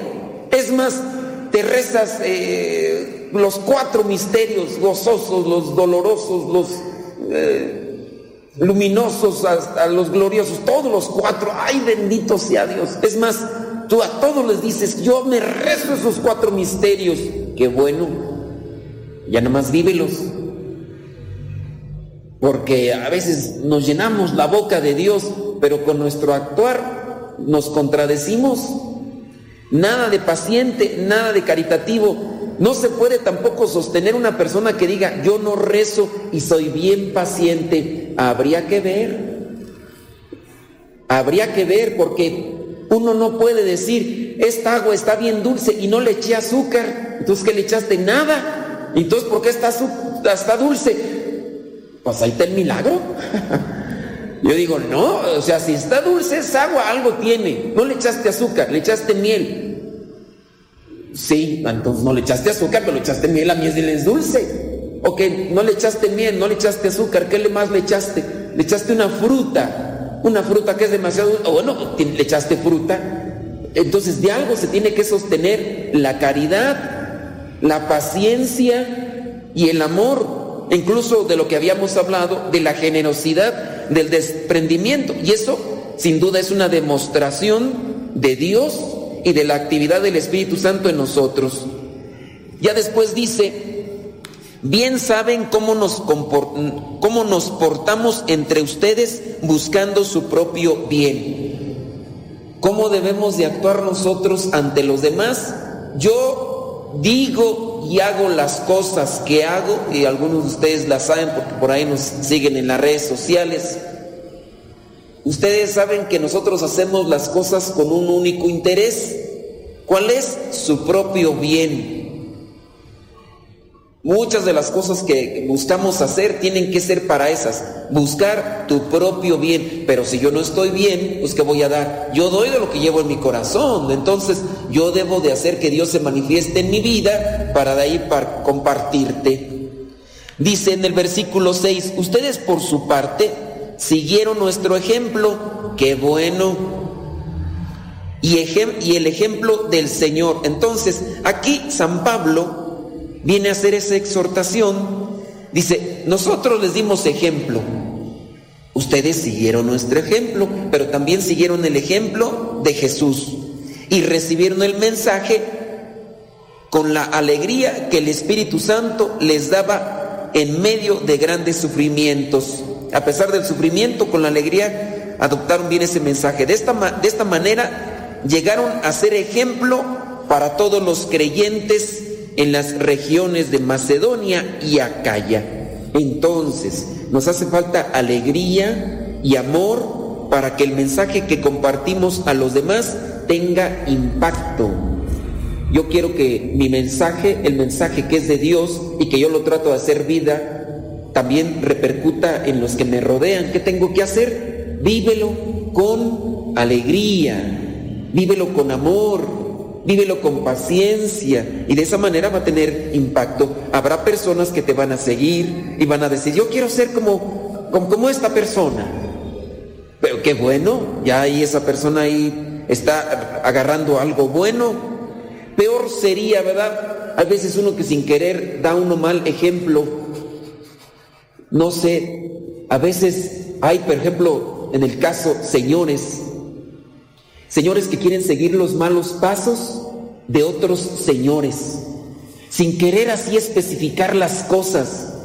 Hay señores que dicen, yo quisiera hacer lo que este señor hace, y que son cosas malas, llámese cualquier vicio, ya sea del alcohol, ya sea de la droga, ya sea cuestión de la lujuria, ¿Cuántas veces nos tienen el reflejo? Están los señores y miran a otro señor que trae a dos mujeres, una de un brazo y otro en otro, y con unas, con unas botellotas de esas de alcohol caro, tomándose y, así. Yo quiero ser como ese señor. Y hay, hay señores que tienen esa proyección. O, en el caso de la droga, también. En el caso de, de la lujuria, pues también ya con esta proliferación de los medios de comunicación y imágenes y videos, hay gente que quiere imitar los pasos de degradación de la dignidad de lo que vendría a ser un vaciamiento espiritual y quieren hacer lo mismo que están viendo en otras personas. Uno con nuestro actuar puede influir en los demás de manera negativa o de manera positiva. Obviamente, ojalá hay que buscar lo, positivo, nosotros, actuar en lo positivo. ¿Cómo están actuando ustedes? Habrá algunos de ustedes que vienen en familia, que han cambiado su manera de pensar y manera de actuar, y a lo mejor hasta los vecinos van a decir, mira, ya cambiaron, ya estaban a la iglesia. Habrá algunos de edad que les van a decir, hipócritas, Pero habrá quien de corazón sincero reconoce y dice, mira, fulanita de tal ya no es tan chismosa, tan intrigosa, tan envidiosilla. Fíjate, ya no es tan presumida como antes. Antes se colgaba hasta el molcajete con tal de querer andar ahí llamando la atención y mírala ya. Habrá quien reconozca estas cuestiones. Prudente, es prudente esta persona, es, es paciente. Bueno, pues habrá gente quien de buen corazón estará haciendo un, un análisis y a lo mejor hasta se siente motivada la persona a querer seguir tus pasos para sentirse más en paz. Y a lo mejor tú cuando tus palabras vengan en esa persona decirle, no, mira, tú te tienes que acercar a Dios. Es que Dios es fuente de paz. Y si la persona te ha visto en tu cambio, va a decir, lo he visto y me lo dices, me lo confirmas y te va a creer más.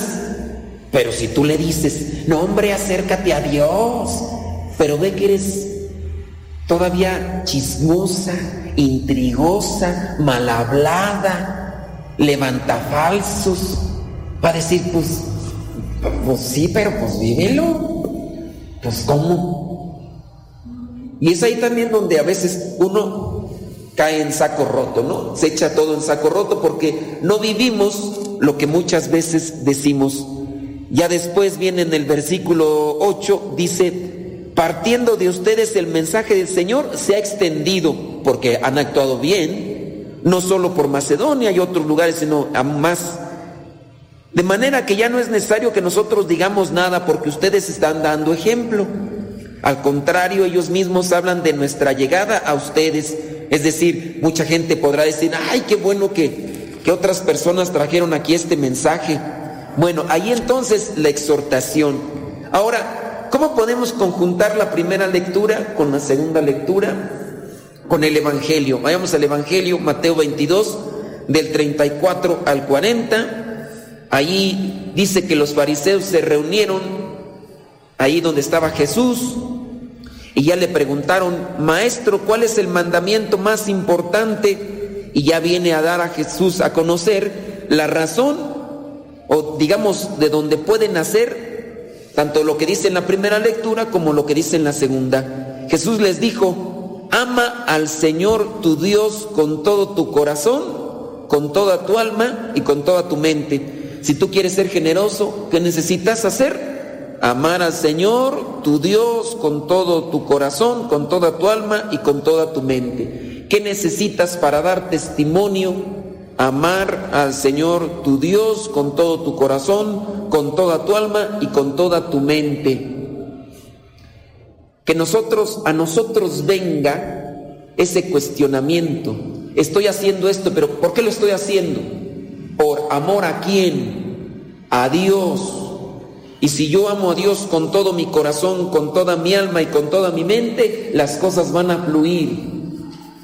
Muchas veces nosotros anteponemos una idea, no se lo merece, no es digno, no es digna. Y entonces uno hace las cosas solamente para las personas. Hay gente que es malagradecida, o hay veces que nosotros somos malagradecidos, y habrá personas que van a decir, no le voy a compartir, no le voy a dar.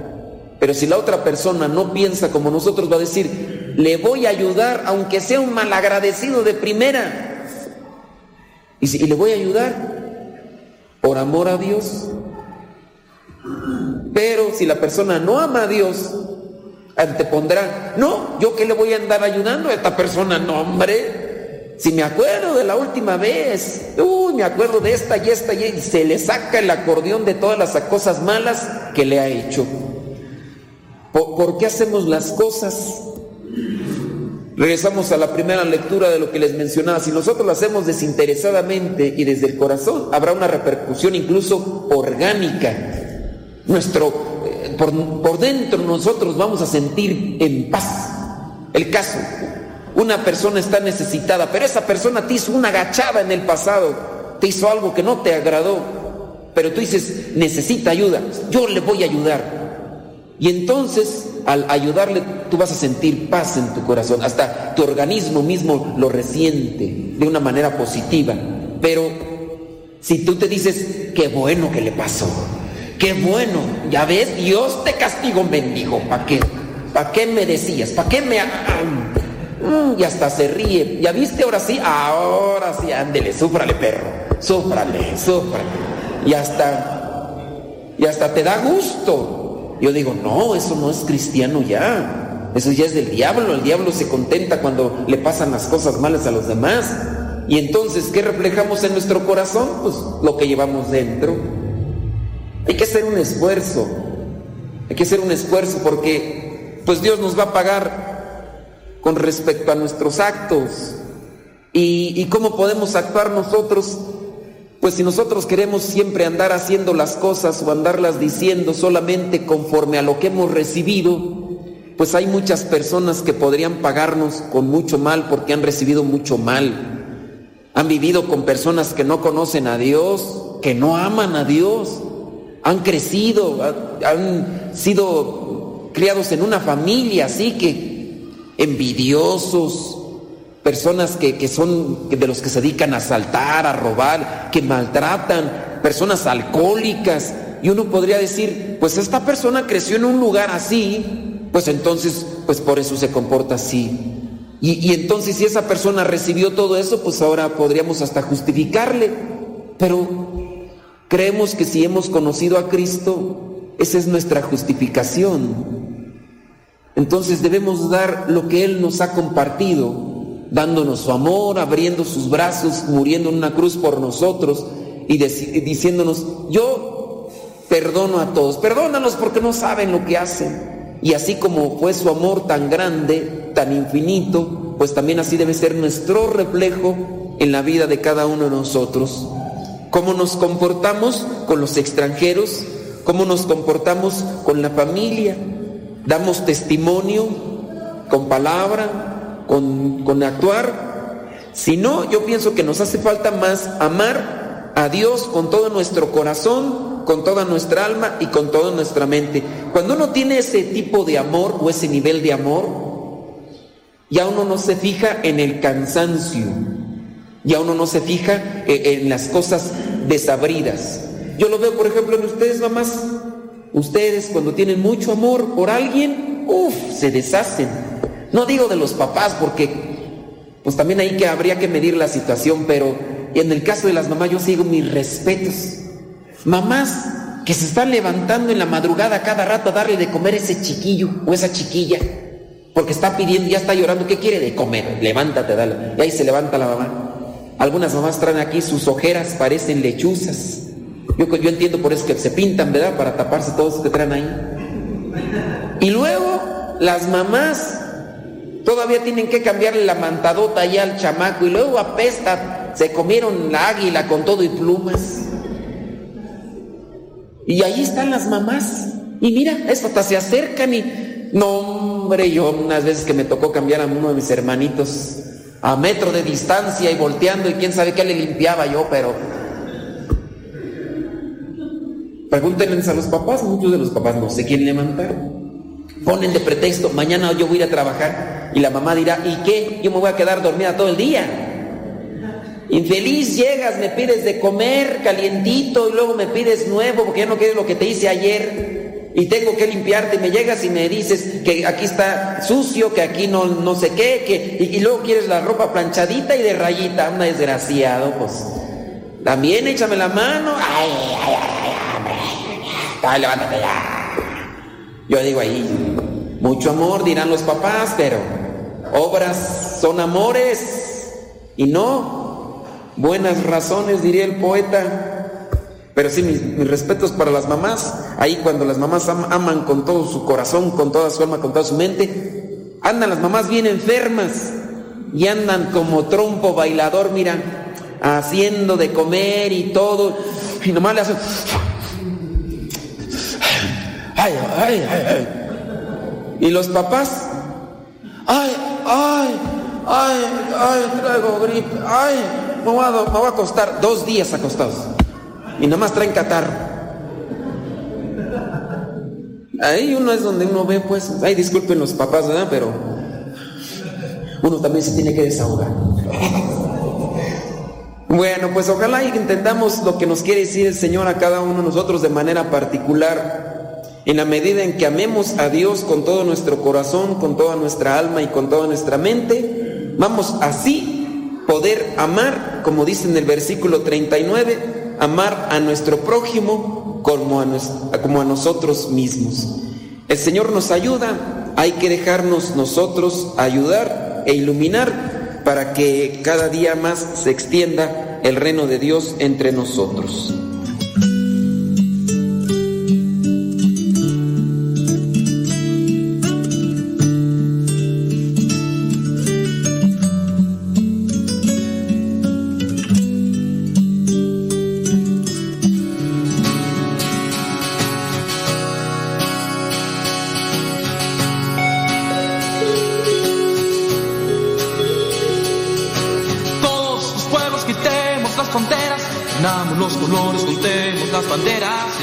Paloma que ha estado bien atada, liberen su esperanza que ha estado acorralada. Oh,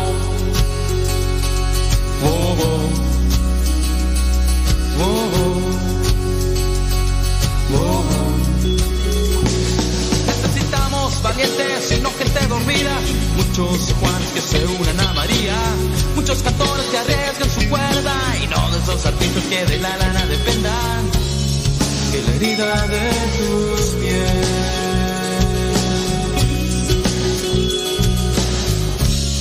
Llena mi corazón. Hace muchos años profetas lo anunciaron, pocos creyeron, muchos los ignoraron. Parece que la historia hoy vuelve a repetirse. Ignoramos a María y a sus mensajes que nos dicen: Adoren a mi hijo.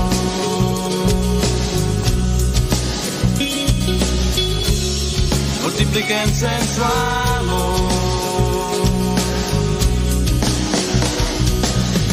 Es tiempo ahora de fundirse en su amor.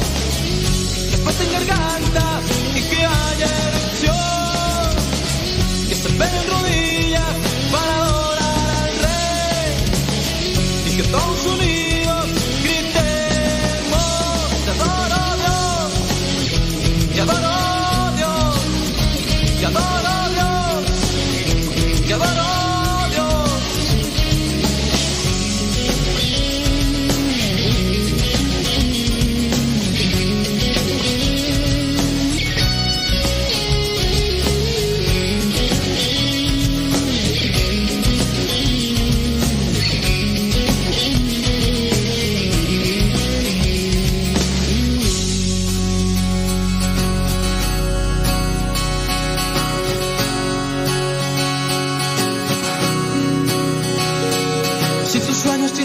que son sueños baratos, alucinas con los verdes porque te hacen feliz. No es nada malo tener mucha lana, lo malo es que la lana te tenga a ti. Oh, oh.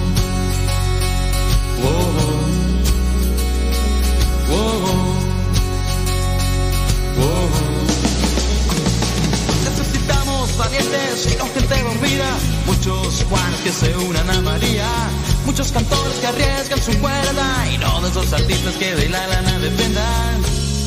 Que la herida de tus pies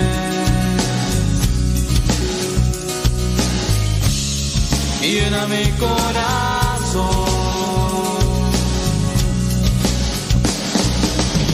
Es tiempo ahora de fundirse en su amor. Que pasen gargantas y que. Rodillas que unidos gritemos. Es tiempo ahora 9 de la mañana con 53 minutos. Saludos y felicitaciones a Nayibe. Nayibe, si estará conectada. Dice que cumple años de martisuicidio. Así están las cosas. Que cumple años de martisuicidio. Cumple 22 años de martisuicidio. Sí, sí. Dice...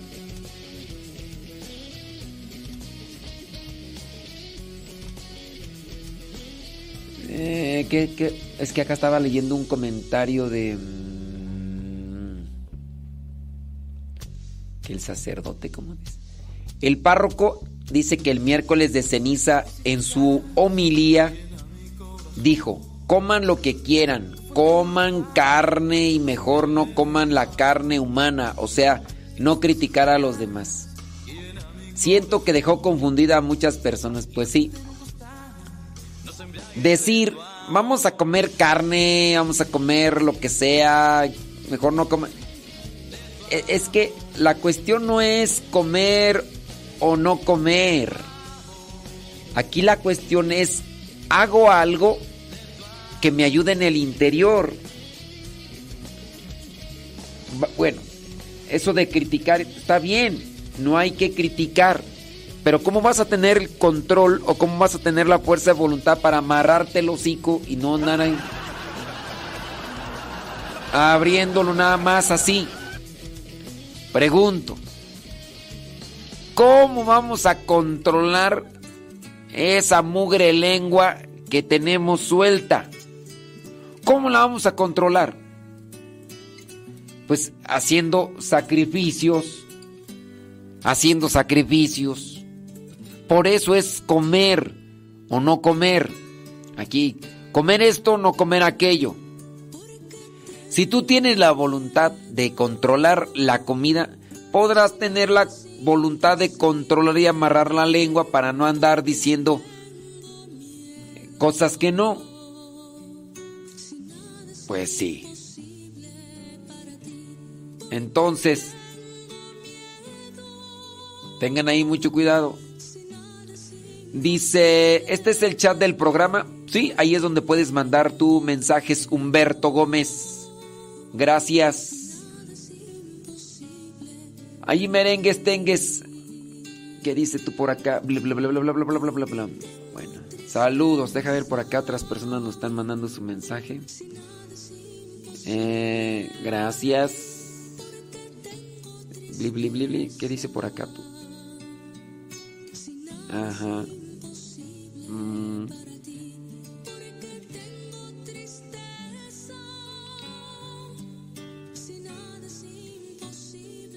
Ah, primera vez que nos manda mensaje por acá. Dice, ¿cómo puedo encontrar el podcast usted sobre el tema de en cuaresma en Spotify? Mm, Pero ahí está en Telegram.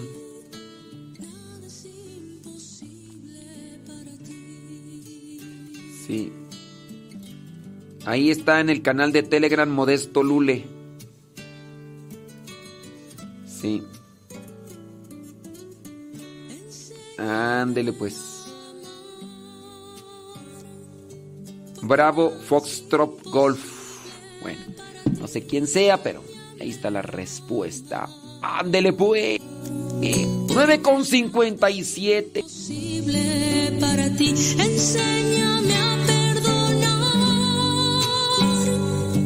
porque nada es imposible. Sí, la mejor forma de agradecer a Dios es participando de misa. Que Dios siga derramando abundantes bendiciones y así será en la medida en que ustedes expongan su corazón ante Dios. Y qué bueno que comienzan el día con la misa. Dios les bendiga, Carlos y Nayibé. Felicidades.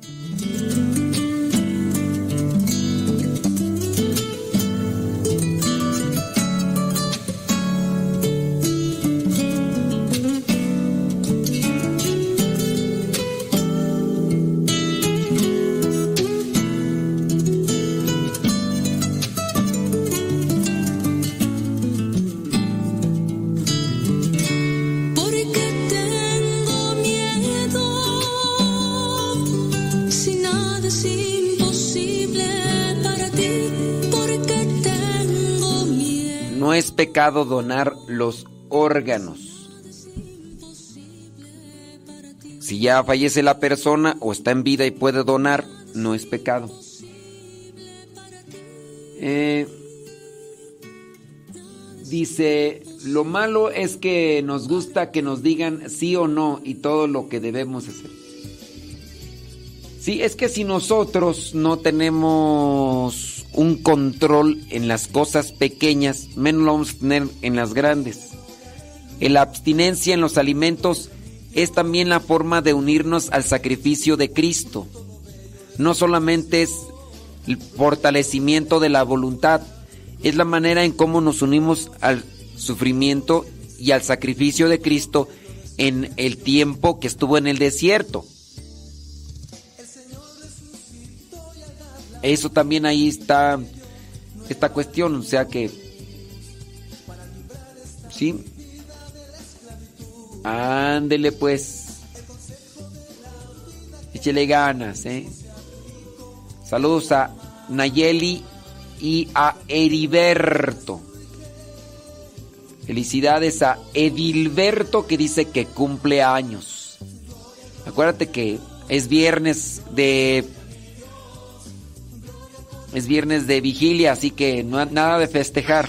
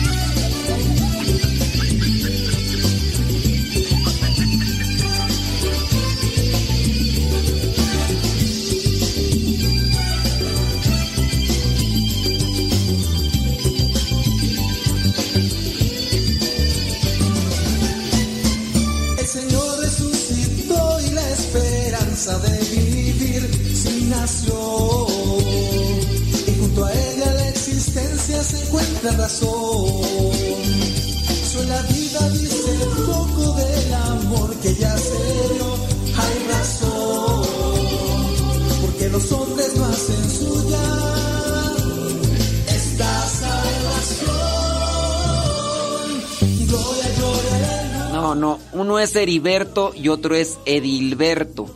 Edilberto está ya en Alabama, Estados Unidos. Eh, no, Heriberto es uno. No es el mismo Nayeli, no es el mismo Nayeli. Sí, no, no. No confusión, no confusión. El día de ayer, el día de ayer compartimos la reflexión con los con los matrimonios, los que se quieran unir al Zoom, Zúmbala Cazúmbala, mándenos un mensaje al WhatsApp siguiente. Oiga, por cierto, si ustedes viven aquí cerca del Centro Nacional de Reconciliación, vamos a rezar el Via Crucis a las seis y después la misa, ¿qué le parece? Sí, a las seis rezamos el Via Crucis, por si quieren venir. Aquí los esperamos. Y si ustedes quieren unirse al... Si ustedes quieren unirse al grupo de matrimonios, si ustedes quieren unirse al grupo de matrimonios, favor de mandar un mensaje diciendo yo quiero estar en esas pláticas de todos los jueves por Zoom. Manden un mensaje solamente quiero unirme al grupo de matrimonios por Zoom y ya.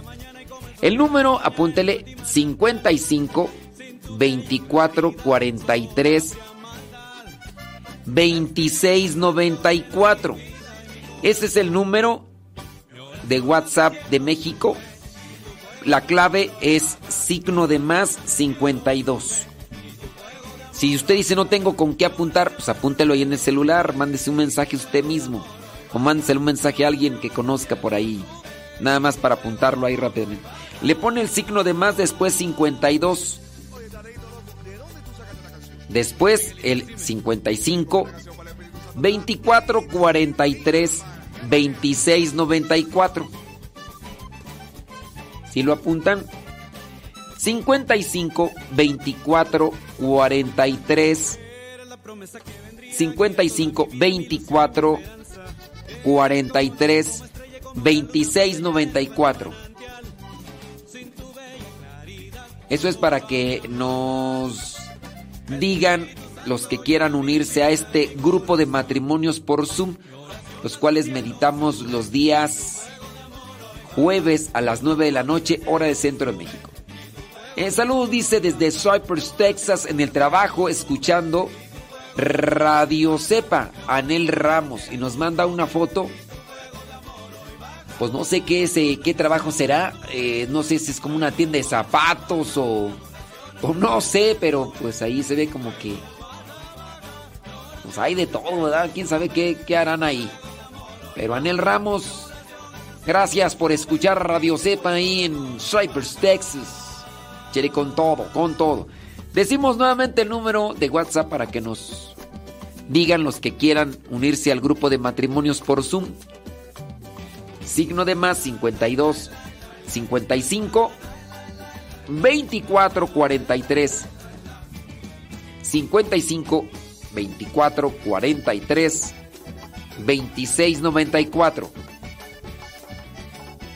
55 24 43 26 94 después del tema que les damos a los matrimonios nos dedicamos a responder algunas preguntas relacionadas con el tema que hemos compartido y a su vez también otras preguntas que a veces se aparecen ahí.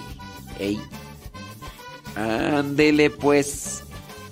Bueno, se los vamos a compartir aquí. Esperando que les ayude. Solamente sean tres horas.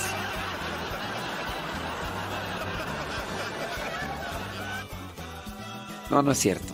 Son unos cuantos minutillos. Unos cuantos minutillos. Sí, pues el- los temas son para matrimonios.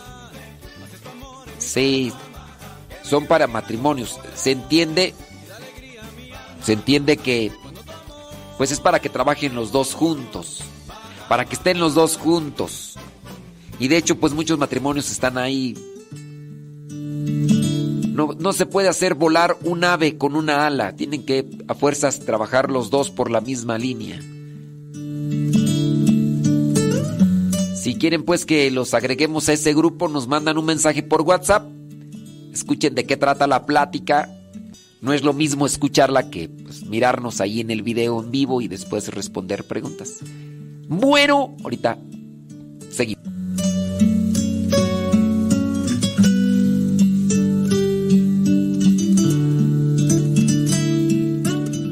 Bueno, vamos a Lucas 9, Lucas capítulo 9, versículo 23.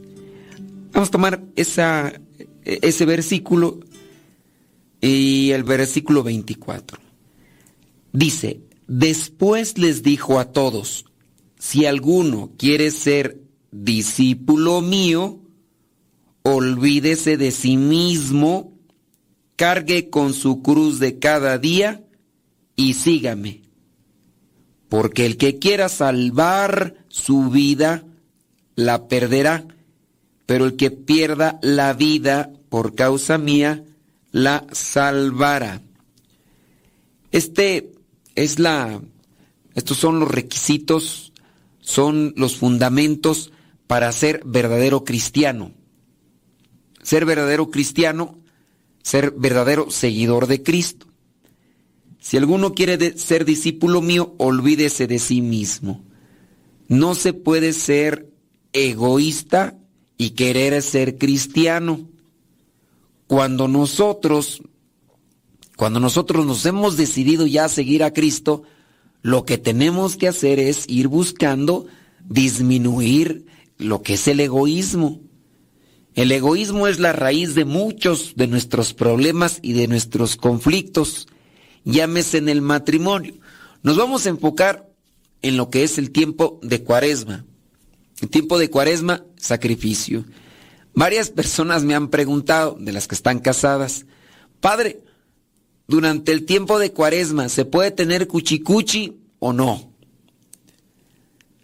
Y yo les digo, bueno, pues este, sí, se puede tener cuchicuchi siempre y cuando estén casados y que el cuchicuchi lo tengan con la persona que se casaron y que todo también sea conforme a decisión de los dos, no a una imposición, no a una cuestión obligada.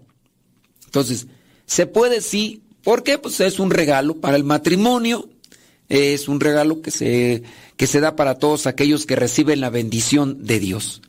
La cosa aquí es cuando la mujer puede, dentro de ese espíritu de mortificación, decir, yo sí me aguanto, porque además no es que ya sea algo que anhele o que busque como desesperada, yo sí me puedo aguantar 40 días de la cuaresma. Pero puede ser que el esposo no. Y entonces, si ya encontramos que en el esposo hay algo que no puede controlar, yo le invitaría para que haga una reflexión y atención al caso. Al caso de que puede ser que esté en una adicción. Si no se no puede contener algo, que aquí no es malo en sí. Si se desvía, entonces se convierte en malo. Pero si dice, no, 40 días, ¿cómo? ¿Qué te pasa? No, no. Entonces ya es, ya es una dependencia, es un, eh, es un vicio. Y ese deberían de poner atención, ¿eh? Sí, porque pues son, son cosas que a lo mejor sí, o sea, son importantes dentro del matrimonio, pero cuando su carácter cambia, si tu carácter cambia con relación a que no te dan eso, eso entonces ya es una adicción.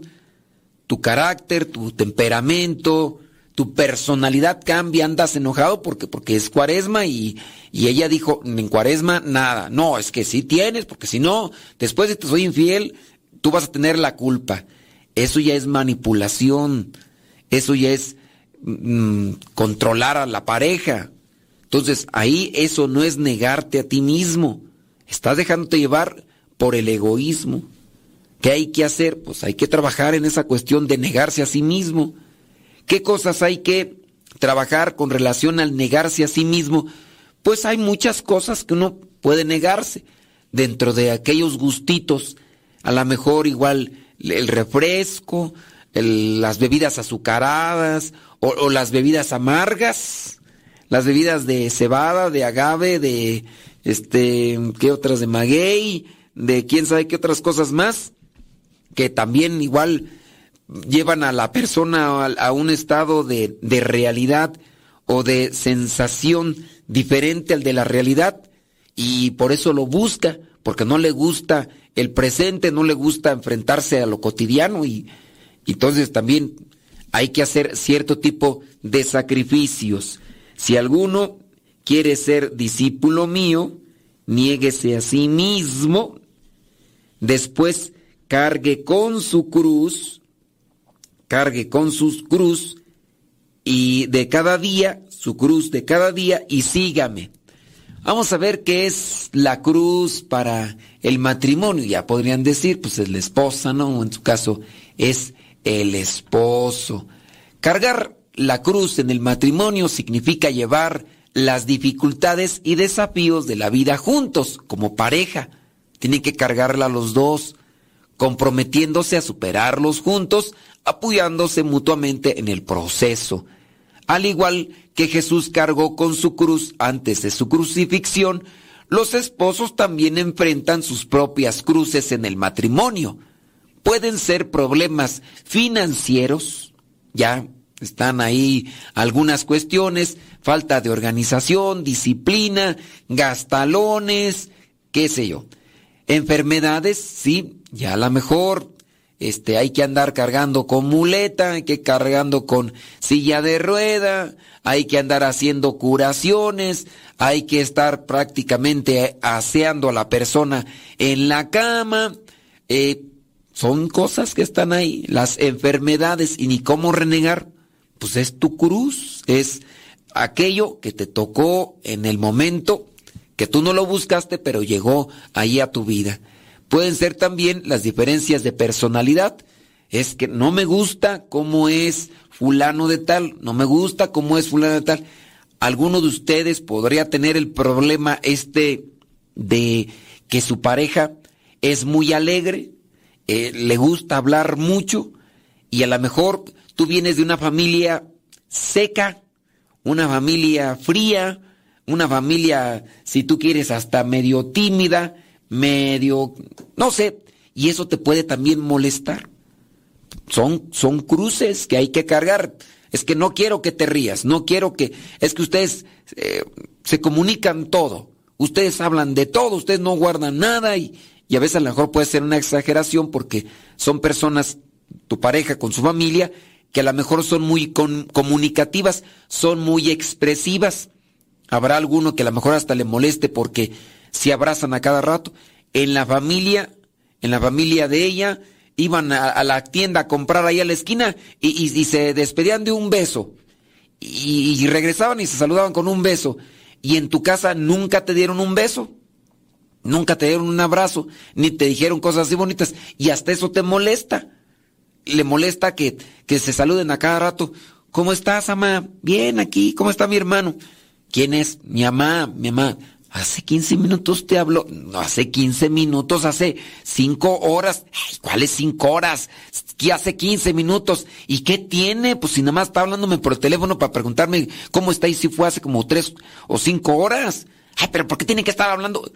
Hasta en eso también. Las personalidades. ¿Han visto esa peliculita de, de dibujos animados que se llama, ¿cómo se llama? Up no sé cómo se llaman en, español, donde sale un señor así de lentes, de dibujos animados, y, una, su esposa así toda flaquita que creo que no pudieron tener hijos y, y no sé qué, y, y, su sueño era irse a vivir a la montaña, no sé qué, y que estuvieron ahí juntando dinero y que después ella se enfermó y, falleció y, y, el dinero que tenían para irse allá a la montaña ya al final no se fueron y, y ahí se quedó el señor solo y había las diferencias, ¿no? La familia de ella bien alegre, bien acá, en el momento de la boda, hasta en la misma, bueno, esa dice que se llama una aventura de altura. Bueno, esa refleja también lo que vendría a ser una situación matrimonial, las luchas. Esa eh, película, aunque es de esta compañía que ha sacado también cosas que son denigrantes de la familia, pero yo pienso que esa, agarrándole el buen sentido, puede reflejar un poco la proyección de algunas de las familias. Y y cómo el señor, pues así de repente, pues ve que la, la familia de la esposa griterío, alegre y todo.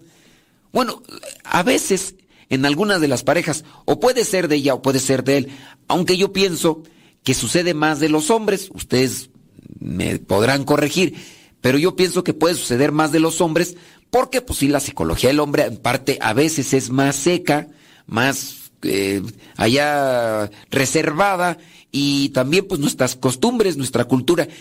Y no, no es tanto lo malo el que seamos reservados o fríos. El problema podría ser cuando a nosotros nos molesta que la pareja o que alguien sea alegre, que sea platicador, que, que sea comunicador.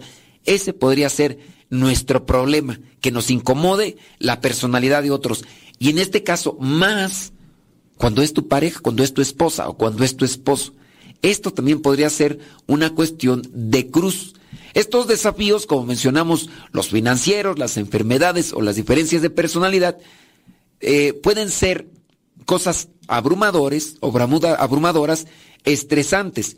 Y es, y es importante que los esposos carguen juntos con los problemas. Y ahí entramos ya en una cuestión del diálogo, que ustedes pues, ya muy bien escucharon cuando fue el, Ahora que dimos el tema, platicamos del diálogo, otras veces hemos hablado del diálogo. Si hay buen diálogo, hay buena comunicación, pueden llevarse a bien estas cosas. Lo malo es cuando no hay un buen diálogo. Cuando se da, en vez de diálogo, que no lo platicamos, no lo expusimos también por el tiempo, porque eh, pues nos faltó, pero no, no es un diálogo, es un monólogo. Solamente una persona de los dos quiere hablar y el otro empieza a hablar y lo calla, o solamente uno quiere imponer sus ideas y que el otro sí opine, pero no lo va a hacer nunca las cosas. Y ahí está, ahí está otra situación de problema. Cargar la cruz en el matrimonio requiere, ¿qué requiere? Paciencia. Si no hay paciencia no se va a poder cargar con la cruz. ¿Por qué? Porque nos vamos a desesperar. También, mm, ¿qué más? Em, espíritu de sacrificio. También espíritu de sacrificio se requiere para cargar la cruz. Eh, el espíritu de sacrificio, y más en estos tiempos de cuaresma, es ofrecerlo a Dios para que el sufrimiento adquiera una tonalidad de sagrado. Si sufro, pero lo ofrezco a Dios cuando sufro y se lo ofrezco a Dios, entonces eso se convierte en sacrificio, o hacer algo sagrado. Entonces, paciencia, espíritu de sacrificio. Pero para tener paciencia, pues hay que negarse a sí mismo. Por eso dice nuestro Señor Jesucristo aquí, si alguno quiere ser discípulo mío, verdadero cristiano, olvídese de sí mismo. Entonces hay que negarnos a nosotros mismos. Y ahí está la cuestión. ¿Qué se necesita para negarse a nosotros mismos? Humildad. Entonces no se puede negarse a sí mismo si no trabajamos la humildad. Hay que trabajar en la humildad para saber negarnos a nosotros mismos, decirle al egoísmo no.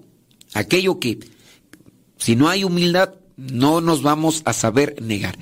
Entonces, paciencia para cargar la cruz, paciencia, paciencia, espíritu de sacrificio, eh, compromiso de comprometerme, lo voy a hacer. Pero ¿cuándo? A esta hora. Hazlo, hazlo. A veces uno escucha ese tipo de cosas de, ¿quién, quién usó este vaso? ¿Quién usó esta taza? Yo. Eh, ¿A qué hora lo vas a lavar? Al ratito. ¿Por qué no lo lavaste? Al ratito lo lavo. Oye, ¿por qué no lavan los platos? Al ratito. Y, ese ratito a veces es de dos, tres días. Yo lo traigo ahorita entre ceja y ceja porque a veces ya lo he escuchado. Ciertas personas que tiro por viaje, tiro por viaje. Y cuando lo hacen, o sea, cuando, cuando lavan aquello, están rechine y rechine los dientes. Ya está con ganas y mejor, si vas a estar así, mejor no lo laves, ya mejor. Al rato, al rato. Entonces, también ser comprometidos, el compromiso. Para cargar la cruz, paciencia, sacrificio, compromiso y lo que vendría a ser la fuerza que nos mueve a, a seguir adelante es el amor. Lo voy a hacer por amor. Si no hay amor, eh, mm, no se van a poder hacer estas cosas. ¿Por qué haces eso que, te, que es eso que te cuesta? ¿Por qué lo haces? ¿Por qué eres paciente? Por amor. ¿Por qué, por qué cargas con esto? ¿Por qué lo haces? Por amor. Por, por, por amor lo hago. ¿Y, ¿Y qué es el amor? Ahí viene la otra cuestión. Entonces hay que trabajar en la humildad y hay que trabajar en el amor. El amor, buscar el bien del otro. Cuando tú ya te has comprometido a, prometo serte fiel en las buenas y en las malas, si tienes amor, te vas a sacrificar. Yo veo a muchas mujeres sacrificándose. Veo a más mujeres sacrificándose que a hombres. Veo a más mujeres sacrificándose que a hombres. No quiere decir que hombres no haya... Sí, conozco algunos que se esfuerzan, que se sacrifican, pero puedo decir que de lo que yo he visto, de lo que a mí me mandan como mensajes y de lo que yo a veces leo ahí en las redes sociales o de los mensajitos que me mandan aquí al celular, pues yo más o menos saco un porcentaje y digo, las que se sacrifican más son las mujeres y no los hombres. ¿Y por qué lo hacen? Por amor. Por amor a los hijos, por amor a Dios, por la esperanza de que esas cosas que están haciendo se solucionen. Aunque a veces su, digamos, su medición de esfuerzo, de sacrificio o de compromiso no es bien calculado y a lo mejor a veces son abusadas en el sentido de que eh, los otros se aprovechan cuando ven que ella se sacrifica y demás y pues, de ahí, de ahí es donde se agarran. Entonces, para poder cargar la cruz, ¿qué necesitamos? Cargar la cruz en el matrimonio, los dos. Eh, paciencia, sacrificio, compromiso y amor. Cargar la cruz significa estar dispuestos a ayudar al otro cuando se siente débil, estar allí para apoyarse mutuamente en los momentos difíciles y hacer sacrificios para ayudar a superar las dificultades. Al cargar la cruz juntos, los esposos pueden fortalecer su relación, porque cuando se carga la cruz, también hay una satisfacción. Cuando se carga la cruz, también hay eh, una, una respuesta de recompensa. No sé si les ha tocado, yo creo que sí, les ha tocado, siempre lo experimentamos. Hay algo que hacer. De repente, este, pues nadie quiere entrarle al quite. Y ya pues dice uno, pues yo, yo le entro, ¿no? Ah, entran ahí. Y pues como que yo me veo mal aquí haciendo mal tercio. O puede ser que uno se vaya, o puede ser que uno le entre aquello que hay que hacer. Pongamos eh, lo de los platos como cu- cuestiones sucias, ¿no? Hay muchos, una fiesta, no sé, pasó Navidad, pasó Año Nuevo, y ahí está el amontonadero de platos, ¿no? Y puede estar quien se está queje y queje porque los que tenían que lavar platos no vinieron, a la mera hora se largaron, ya se pusieron borrachos, no sé qué. La invitada, el invitado, la nuera o la cuñada o lo que sea, nada más vinieron, ahí están de pierna cruzada, echi, echi, echi, chisme, tienes que darle prácticamente ya el plato ahí, casi darle de comer en la boca, holgazana y demás. Y, y estás rechine, rechine dientes porque no te ayudan. Puede ser tu postura.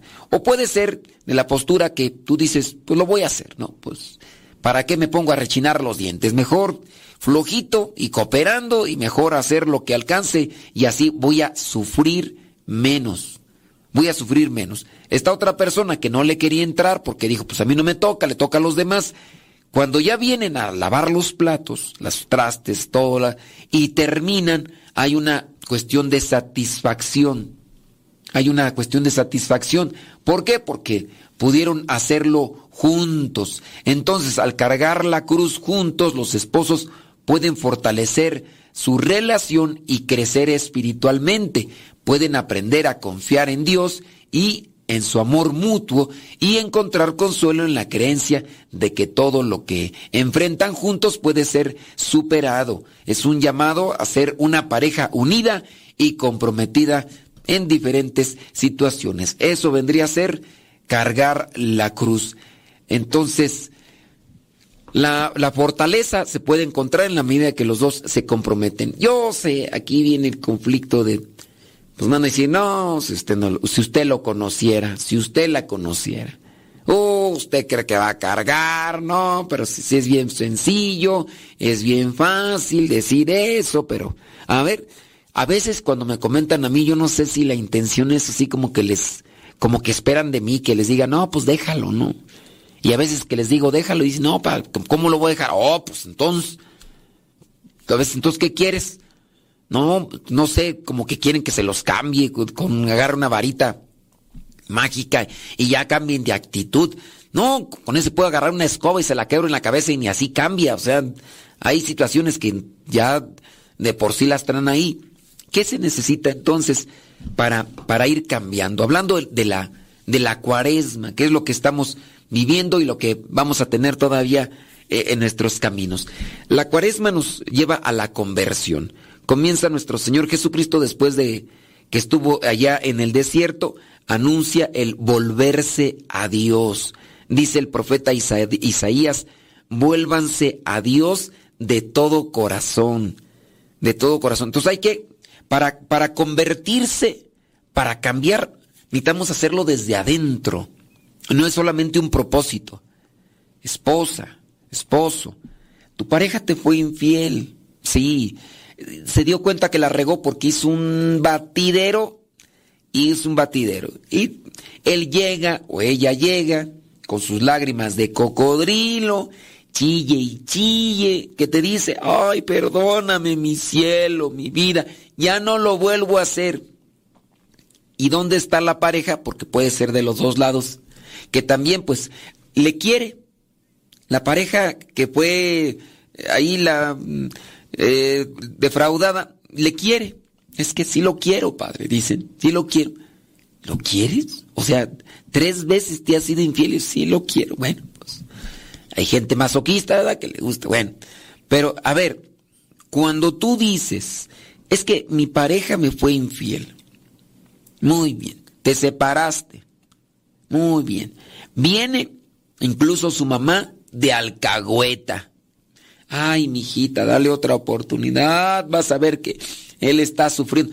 Y hay algunas mamás, ¿verdad?, que ponen ahí a los hijos cuando han sido infieles que, uy, es que está sufriendo. Ay, mijita, yo hasta tengo miedo que se vaya a quitar. Ay, se va a quitar la vida en cobarde, pero, en fin, este, ni eso. Entonces, ahí está. Ay, el que ni come ya adelgazó. Parece tambo de ¿tú crees que va a adelgazar? Pero en fin, las mamás ahí le exageran ahí las cosas con que ya perdonan o que no sé qué, y al final, aquella, porque lo quiere, ese tambo de diésel, lo quiere, entonces le da chance, otra vez. Pero ella piensa que él, por el golpe que causó, por el daño que causó por la infidelidad, piensa que se va a convertir. Piensa que ya va a hacer otro. No, la conversión no es una cuestión externa. La conversión tiene que ser interna. Se tiene que trabajar en lo espiritual para que los actos externos den otro giro, otro cambio. Tú quieres convertirte a Dios, quieres acercarte más a Dios, tienes que hacerlo desde el interior. No vas a misa, no haces oración, no te acercas a los sacramentos. Cuando te acercas a escuchar pláticas por Zoom, ahí estás, hasta te acuestas y te duermes y hasta dejas la, cámara grabada. ¿Cómo vas a cambiar, pues? Cuando vas a misa, ahí estás como gallo despescuezado.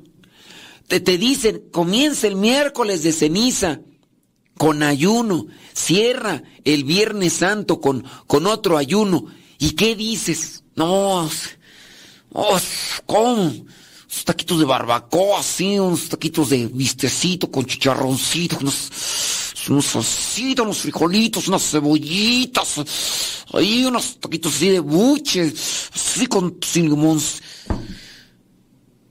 Y a ver, si no eres capaz de abstenerte de comer carne los viernes, pues ¿cómo vas a tener fuerza de voluntad para hacer un cambio tan decisivo? Andas ahí de pirino la suelta y, dices que vas a cambiar. Si no te aguantas a tragar unos mugres tacos, no te aguantas a amarrarte el hocico para no comer en el ayuno, ¿tú crees que te vas a, aguantar cuando se te presente una escoba con faldas? Porque luego a veces tan más, dice uno, pues ¿qué le está mirando? Tan más simpática su esposa, pero en fin, la calentura es la calentura y cuando la gente está calienturienta, anda toda ahí con fiebre y anda con alucinaciones y anda viendo otras cosas que no. Pues si no eres capaz de, de aguantarte a tragar y amarrarte el hocico, ¿cómo vas a ser capaz de, cuando aquella se te anda ofreciendo nada más para que le, le ayudes a pagar la renta o le ayudes a pagar los pañales de los chukis que tiene ahí de diferente papá? ¿Cómo te vas a aguantar? Pues no. No. Viene cuaresma. Ni siquiera un refresco puedes abstenerte porque sin un mugre refresco no puedes comer en la vida. Ahí está tu adicción.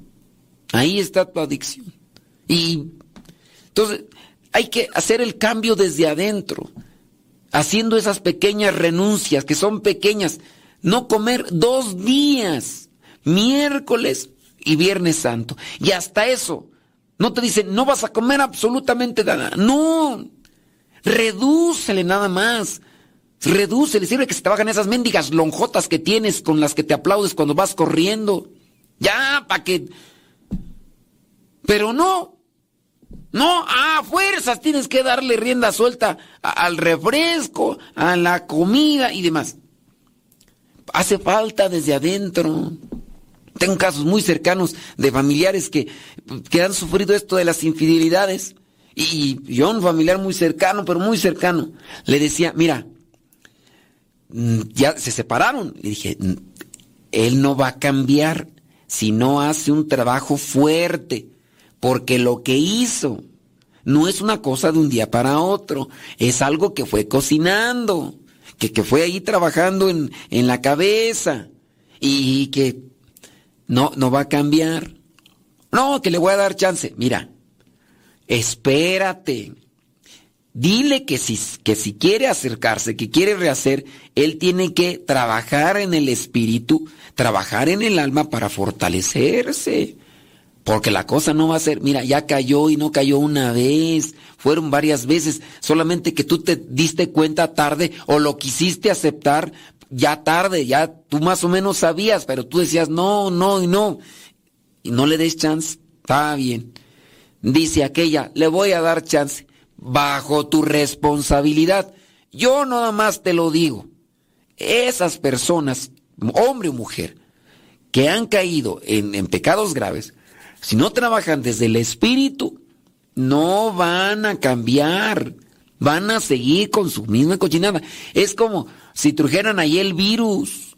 El virus ya nomás se le acabó un poquito, ya no tiene las mismas eh, así cosas ahí, las manifestaciones. Ah, no, ahorita rebajó un poquito, pero el virus ahí lo trae, le va a volver. Y dicho y hecho. No, hombre, los cuantos meses. Otra vez te dije. Bueno, ya ni me dijo porque como ya le había regañado, ya ni me dijo. Ya ni me dijo. Ya nomás me dijeron, oye, que otra vez. Le dije, pero a mí ya no me dijo nada. Como por la vez pasada la regañé, le dije, no le des chance. Él no va a cambiar hasta que no tenga un acercamiento. Y, dicho y hecho, y ahí están las cosas. Y ya después, ahora sí, otra vez separación. Le digo, y nada más falta que al rato otra vez venga con sus lágrimas de cocodrilo, que te ponga ahí de mm, pretexto los hijos, y otra vez para que le des chance. Pero bueno, ya, eh, advertidos ya están. Entonces, para la conversión, la conversión es desde adentro. Entonces, hay que sacrificarse. Entonces, en la cuaresma hay que buscar las cosas. Entonces, vámonos con algunos consejitos para matrimonios, para la conversión. Los dos tienen que ir a la par, así como ir en un bote. Uno para allá y otro para acá, uno para allá y otro para acá. La cuaresma es un tiempo de reflexión y preparación espiritual para lo que vendría a ser Semana Santa y la Pascua. Y puede ser una oportunidad para que los matrimonios profundicen su relación y fortalezcan, profundicen su relación. A ver, ¿qué tenemos? ¿Qué tenemos? A ver, ¿qué nos sobra? ¿Qué nos falta? Profundicen y después fortalezcan su compromiso mutuo. ¿Para dónde vamos a caminar? Compromiso, los dos. A ver, ¿ya? Decídete. ¿O qué? Ya piensa claro, madura. A ver, ¿para dónde vamos? Ya estás viejo, ya. A ver, acomódese. ¿Para dónde quieres seguir? ¿Estás ya casado? ¿Te andas vistiendo todavía como si fueras eh, muchachón, como si estuvieras soltero? ¿O tú también como soltera? Ya estás casada, ya estás viejona, ya. También yo, tú todo peludo, con las patas de gallo, patas de gallo ya parecen patas de avestruz, y todavía te andas vistiendo de muy mono como si tuvieras tan chamaco. Ya ni cabello tiene, ya también está cayendo todo pelón, todo cascabeleado. Y no, ya, madura. ¿Qué tienes que andar poniendo esos pantalones todos apretados? Parece que caminas como si hubieras rosado y te vas a rozar con esos pantalones todos apretados. ¿Por qué tienes que andar vistiendo como los muchachos? Ya vístese como señor como señora, ¿qué andas? Tienes que andar ahí presumiendo tus lonjas. Ya, ya, ahí te traes las estrías ahí todas, ahí nomás. ¿No te da vergüenza? Ya, tápate eso, ya. No, soy yo, son los hijos y todo, pero que tienes que andarte vistiendo ya como, como, como, como muchacho, ¿no? Entonces, son cosas que ya se tienen que ir corrigiendo desde el interior, como una cuestión de, de sacrificio interior. Pero si no, Ay, no, no más no. Bueno, entonces vámonos con los consejitos, con los consejitos para que puedan fortalecer su compromiso mutuo de ir caminando hacia las cosas buenas. Número uno, dediquen tiempo a la oración juntos. Dedicar tiempo, rezar el Vía Crucis. Échense el Vía Crucis, a lo mejor no el Rosario, a lo mejor el Vía Crucis. Háganlo caminando, sálganse con los chukis y todavía los chukis ahí los tienen allá a su lado ahí que, que, ahí no los dejan ahí, que están opinando que las canciones, que la canción no sé qué. Bueno, ahí los tienen a los chukis. Sálganse al parque con ellos. A ver, por lo menos sácalos al parque aunque no les compres ninguna nieve. Ya, caminar juntos, vamos a rezar el rosario, vamos por ahí, búsquense un parquecito. Ya los que vivan aquí cerca del Centro Nacional, pues vénganse aquí a caminar ahí en la esplanada, la esplanada está grande, mire, ahí se, en la orilla no van a ver nada, pero pues ya por lo menos, pues un, lugar, hay que buscar lugares, hay lugares que podrían ser seguros, donde uno puede, fui ya a visitar a mi familia unos cuantos dillitas, ¿qué puedo hacer? Pues salgo ahí a caminar ahí, ahí cerquita, en las mañanitas y en las tardecitas, así mirar el atardecer, cosas que casi no veo por las actividades y demás. Algo que hacía, me ponía a rezar el rosario, se disfruta más. Aprovechen, cuaresma. Si haces oración, incrementala o busca otras oraciones que también son aplicadas en tiempo de cuaresma. Entonces, dediquen tiempo para la oración. Durante la cuaresma hagan tiempo para orar juntos como pareja. Pueden buscar también las sagradas escrituras. Fíjense, por ejemplo, las lecturas. Todas estas lecturas de tiempo de cuaresma están enfocadas al, al cuestionamiento, están enfocadas a la conversión. Y a ver, analizar ahí de qué me habla la primera lectura, de qué me habla la segunda, el, el Evangelio, de la conversión, analizarlo, meditarlo, eh, asistir a misa juntos o simplemente sentarse en silencio y rezar, ya les digo, el rosario. No sé aquí, yo no conozco, ¿verdad? Allá en Estados Unidos me tocó ver en algunos lugares Via Crucis. Cuando yo estaba en la misión de Saltillo, el padre, el párroco que teníamos en aquel tiempo, en paz descanse, el padre Antonio Elizondo, hablaba de ahí de la montaña esta, de la, sí, de la montaña que está allí en la colonia, colonia Guayulera. Decía en aquel tiempo que iba a colocar un Cristo en la montaña. Y con el paso del tiempo sí se puso ese Cristo. Pero otro de los sueños del padre eh, Toño era que en la subida colocar un Via Crucis. Y, eso estaría muy bonito si colocar el Via Crucis y, con imágenes, irlo, irlo rezando. Yo de mis primeros eh, encuentros o mis primeros caminos de las cosas de Dios, fui a, a un lugar allá en, en, Pasadena, creo que se llama Pasadena, no me acuerdo cómo se llama este lugar donde fuimos a un retiro y están las imágenes del Via Crucis así, de manera así, de forma eh, natural. Y muy bonito el lugar. Digo, es una casa de retiros, pues, ir a rezar el rosario, meditar las escrituras, simplemente sentarse en silencio. Eh, la oración puede unir a los esposos y ayudarlos a fortalecer su relación con Dios y entre ellos. Ese es el consejo número uno. Dedicarle más tiempo a la oración juntos. Háganlo también de manera que, que, sea agradable, que se recuerde. Porque a veces yo he escuchado más a los esposos quejarse de la oración. Porque o se dispersan, o a veces la oración es muy monótona. Eh, tampoco pues, que sea algo distrayente, pero sí buscar la manera de cómo hacer el rosario no sé, o el, el Via Crucis, meditarlo. A mí me gusta mucho el Via Crucis porque las, los pasajes bíblicos se pueden meditar y además de que es a veces una oración que solamente uno toma cada cuaresma, que se puede tomar todo el tiempo, trae reflexiones muy bonitas. Busquen por ahí libros. Hay libros, eh, aquí en la comunidad también está el En pos de Cristo, pero por ahí hay otros libros que pueden encontrar sobre esto del, del Via Crucis meditado. Por ahí yo tengo algunos libros, nada más que aquí a la mano no los tengo, de que uno del libro de mis oraciones, un blanquito, donde está un Jesús así como... Es, me gustaba mucho a mí, eh, los domingos antes de misa, eh, no era tiempo de cuaresma, pero me gustaba a mí hacer esa oración antes de misa, yo me ponía a meditar ahí las lecturas que había sobre cada pasaje. Podría ser para que se acerquen más. Bueno, consejo número dos, hacer sacrificio juntos.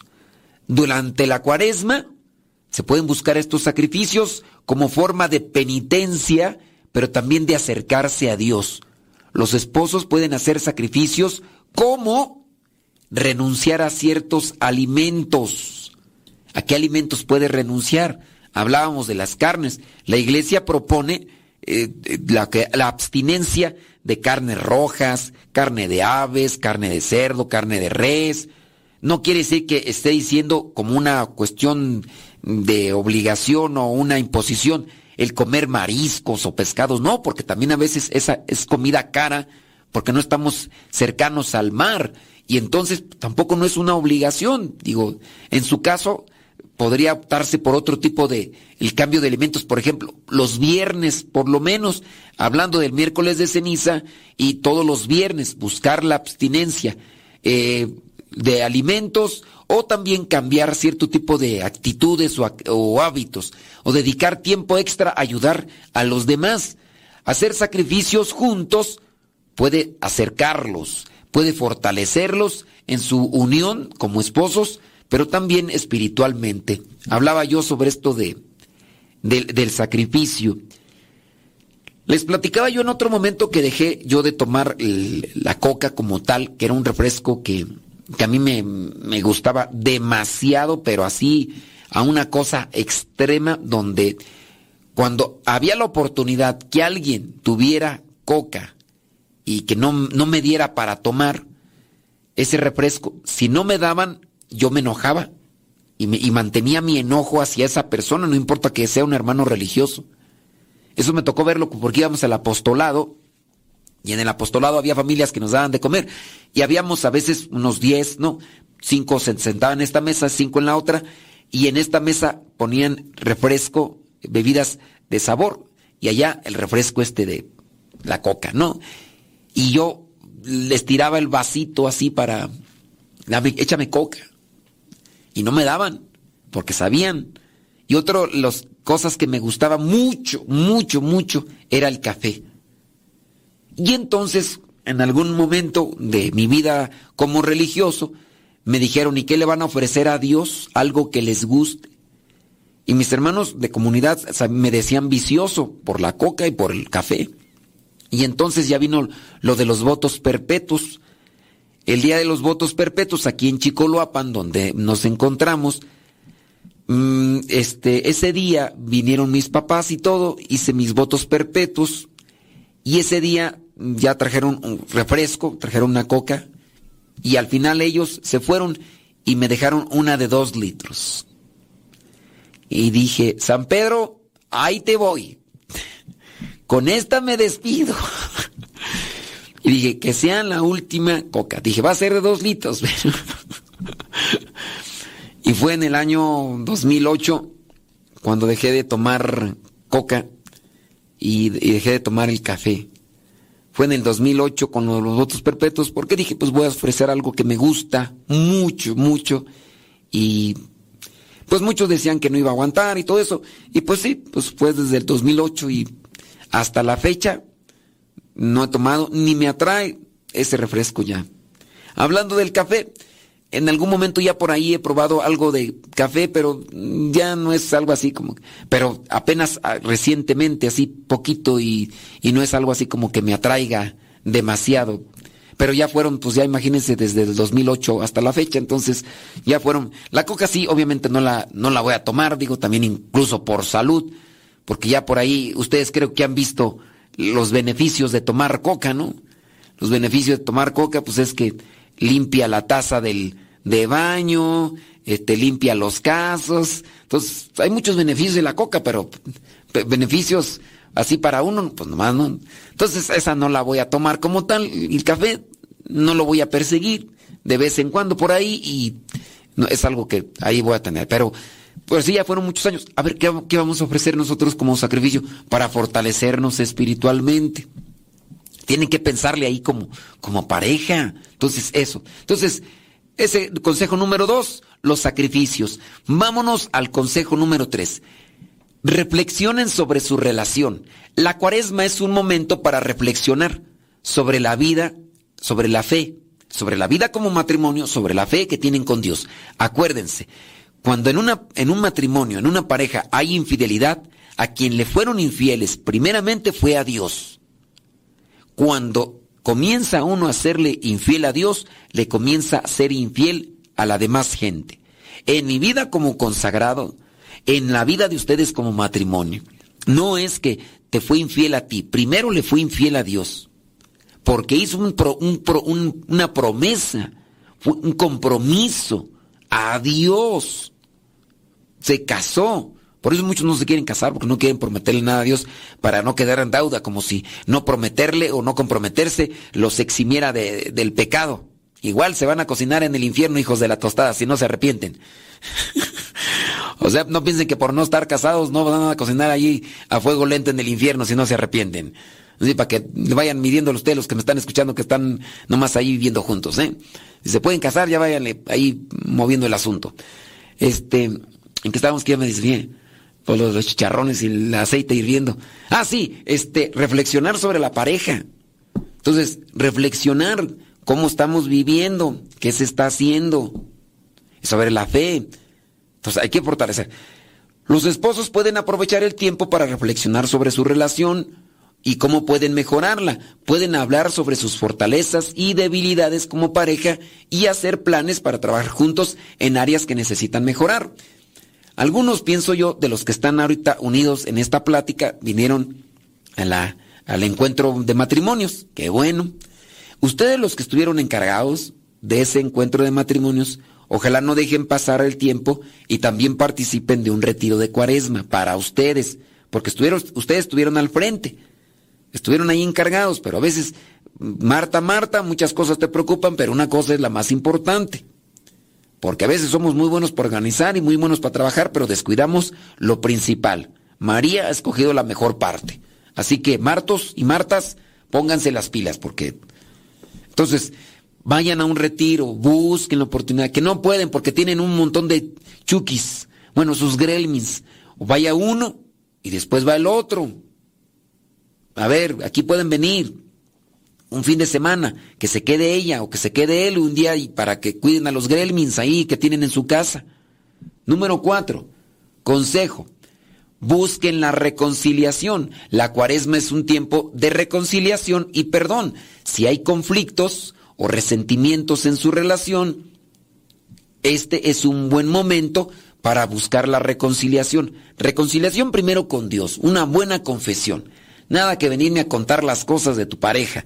Nada que venirme a contar las cosas de tu suegra mitotera, chismosa, argüendera, controladora, manipuladora, este, enojona, biliosa, impaciente y, y, cotorra. No, no, no. Aquí no me vengas a decir las cosas porque ya a mí lo único que me hacen es cuando ya me encuentro a las suegras o a las nueras o a las cuñadas y digo, esta es aquella hija de la... No, no no me vengas aquí a contar. Hagan una buena confesión. Busquen, busquen una guía para una buena confesión. Ahí de los pecados vayan ahí haciendo palomitas, escríbanlo. No importa que escribas una libreta completa con todos tus pecados. Así una listita. Si llenas la libreta, no importa. Pero sirve que ya no me estás ahí dorando la píldora. Cuando vienes ya nada más me dicen, Padre, yo hice esto. Padre, yo hice aquello. Padre, es que algunos de ustedes a veces me quieren platicar todo el asunto detallado y no, ya, ¿para qué tanto rollo? Ya, echen, dime el pecado. A veces algunos piensan que con la justificación eh, Dios este, no los va a perdonar o no sé qué. Me están ahí explicando el detalle y la historia del pecado. No, no, no. Una buena confesión diciendo, sin, hay algunos que, Padre, pues... Mm, eh, arrepiéntome de, mm, de, malos pensamientos, de, mm, pues hay de la, de la impureza, padre. ¿La impureza qué? Dime, pues qué. Ah, dime que estuviste ahí haciendo tus cochinadas, lo que hayas hecho. E, ese es el pecado. Porque si nada más andan ahí diciendo sus cosas porque les da vergüenza, les da vergüenza. Y en la medida en que tú ocultas tus pecados, lo único que haces es hacer costra, es hacer concha o es hacer, hacer escama, hacer piel dura. Yo conozco por ahí unos viejos mendigos que uno sabe porque se lo cuentan. Uno sabe porque hasta lo han descubierto en la maroma, hasta lo han grabado en videos. Y, cuando vienen con uno, uno ya sabe. Uno ya sabe. Mm". Nomás porque no puedo entrar yo a escena a decirle, no te hagas infeliz, perro mendigo. Yo, nomás porque no puedo. Pero hay unos que, no, padre, y ni me dicen de sus pecados en bien. Conozco por ahí uno que mira videos y cosas, le han grabado, no me los han enseñado los videos, eso sí, porque no voy a entrar en esas cosas, pero sí me dicen, padre, así, mire, así está el asunto, y uno dice, y cuando vienen acá, por encimita, uy, yo hasta los escucho, digo, no, hombre, este peca hasta menos que yo.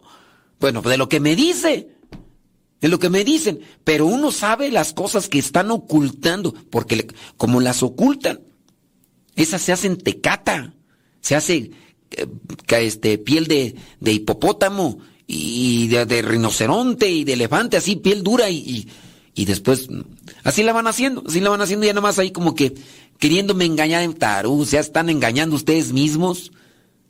Eh, ustedes mismos son los que se están ahí echando la soga al cuello, pero en fin. Hay que decir las cosas como son. Ya metiste las patas, ya pues te la regaste, te dejaste, ya, pues, ya dilo. Buena confesión, saca tus cosas, saca tus cosas. Hablen abierta y honestamente sobre sus sentimientos y trabajen juntos para sanar cualquier herida. Entonces, el consejo número cuatro, trabajar en la reconciliación. La reconciliación de los dos, pero la reconciliación primera con Dios. No podrán reconciliarse con el otro si no se reconcilian bien y primero con Dios. Número cinco, faltan 50, espérenme. Dediquen tiempo a la caridad. Sean generosos, desprendidos, son agarrados para la caridad. Porque para comprar cervezas, ah, sí andan ahí de espléndidos. No, hombre, tráete la bucanas, tráete la de la botellita azul. Ay, ahí sí, ¿verdad? Y no te tiembla la manita para sacar el billetillo. Ah, pero cuando vienes aquí a, a la misa, ah, ahí está sacando la monedita más chiquita porque hasta la más grande te cala. Ah, ahí sí, ¿verdad? Caridad. Ayudar al necesitado. Hay personas que podrían tener un enfermito están sufriéndola, a lo mejor igual apenas van al día, compárteles algo de lo que Dios te ha dado. Caridad. La caridad puede fortalecer. Hay personas muy generosas. Conozco muchas de ellas que son muy generosas, muy desprendidas, ayudan, ven las necesidades y, y también eso, eso da satisfacción a la persona que lo hace. Se siente contenta y a su vez dicen, sí, así como peco, así como soy un gran pecador, también quiero ser un gran generoso y entonces buscar. Hay muchas familias que sí la pasan muy mal, entonces buscar la manera de, de ayudarlas. También ser astutos, ¿verdad? Porque hay muchos atenidos, hay muchos flojos, ¿verdad? Por ahí que ya están acostumbrados nada más a estar pide y pide o hacerse las víctimas para que los demás ahí les estén aportando. No, también no hay que ser abusados, porque eso no es ayudar, eso es hacer que una persona, una familia se haga más viciosa. Nomás hay que ser colmilludos, que ser abusadillos desde chiquillos. Durante la cuaresma, muchos católicos dedican tiempo y recursos a ayudar a los demás. Los esposos pueden hacer lo mismo, dedicando tiempo para servir a los necesitados o donando a organizaciones benéficas. Esto puede unirlos en su compromiso de ayudar a los demás y fortalecer su relación con Dios.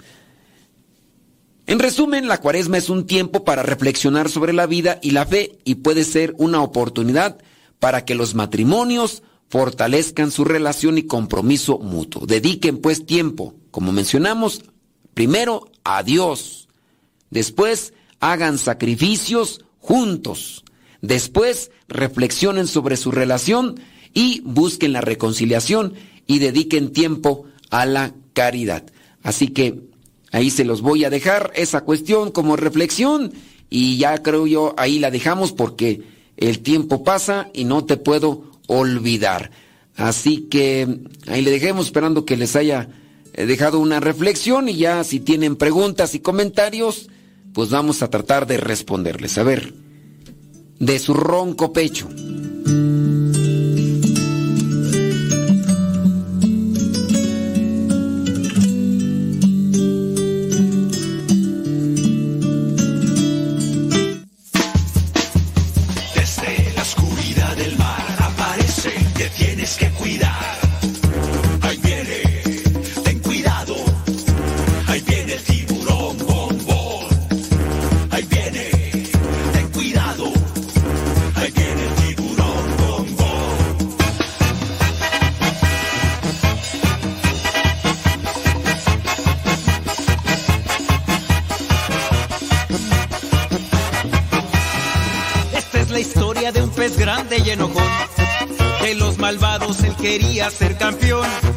Los otros peces perseguía sin razón. No lo querían por ser malo y muy grosero. Pesado y muy sangrón. Pero en el fondo de su pobre corazón, él se sentía triste, solo y sin amor.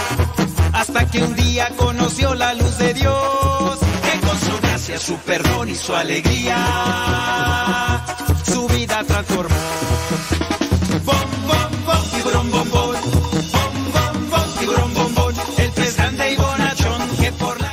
10 con 58. hemos mandado ya por ahí por el WhatsApp de... No, por el WhatsApp. Hemos mandado por ahí por el YouTube y por el Facebook los números. Los números para que nos pidan el Evangelio por el WhatsApp. Ya otra vez estamos investigando a ver qué otras formas podemos hacer para recuperar el, el número. Pero sí, ya vamos a regresarnos a los grupos antiguos, al WhatsApp. Para todos aquellos que se salieron y quieran nuevamente recibir el Evangelio, pues que lo soliciten. Ahí hemos dejado en el Facebook y en YouTube el número para que manden un mensaje ahí. Tienen que ponerle el signo de más y el 52 porque es la clave de México. Y ya después 56 30 80 45 63. Ya ustedes nos mandan mensajes ahí por el WhatsApp. Ya solamente acomoden el número bien ahí, pues. Porque lo puse así para que sea visible, porque si lo pongo como, como es eh, YouTube o Facebook, lo ocultan. Es signo de más 52. Esa es la clave. Y después 56, 30, 80, 45, 63.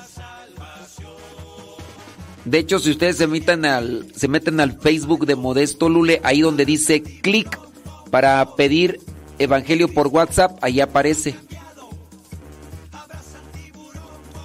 Ya nada más le dan clic y listo. No hay necesidad de poner números, ya se van directamente al... Y listo.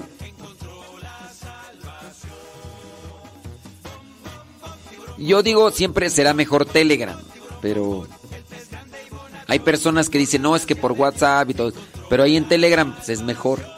Con decirles que ustedes entran ahí al, al Telegram y ustedes encuentran lo que son los evangelios desde el año 2019. Ahí están, ahí están los que hemos mandado y ahí van a, ahí van a aparecer los próximos. Desde el 2019 ahí vas a encontrar todos los evangelios, todos y las oraciones. Los que me hayan enviado ya su mensaje, solamente tengan paciencia. Tengan paciencia porque, pues, algunos quieren que en el segundo que me lo mandan, pues, no, sean pacientes. Ya son las 11 de la mañana. Son las 11 de la mañana, viernes de vigilia. Oiga, el Via Crucis se reza hoy a las 6 de la tarde aquí en aquí en la casa. Por si quieren. Sí, claro que sí. Que dicen acá que les tenga en cuenta en las oraciones, claro. Entonces, eh, si ustedes ya ahí quieren venir al Via Crucis, pues bueno, ya sábanas para qué cobijas. Nos desconectamos de Facebook y de YouTube al mismo número del WhatsApp pueden solicitar unirse al grupo de matrimonios para que los días jueves les mandemos el link. Bueno, en este caso se los envía Álvaro, el coordinador, el, el link de... Para unirse al grupo de matrimonios los jueves a las 9 de la noche, hora del centro de México. Por ahí Milton y. Ay, ¿cómo se llama? Gaby. Milton y. Ellos están allá en Estados Unidos y aunque es más noche, ahí están conectados.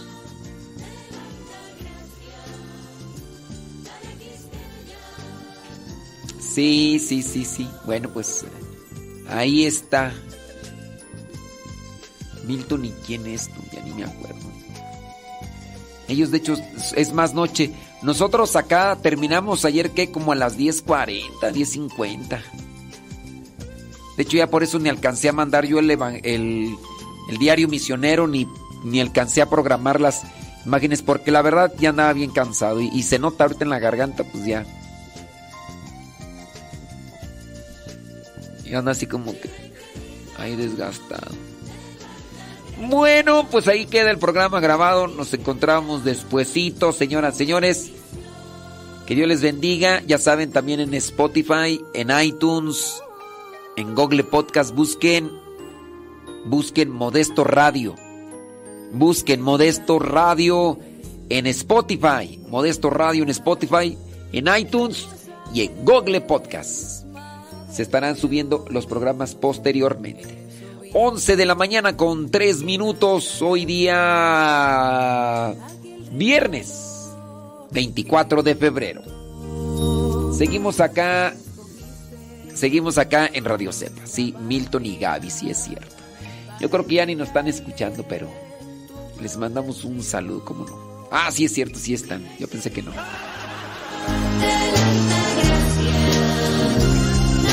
Tu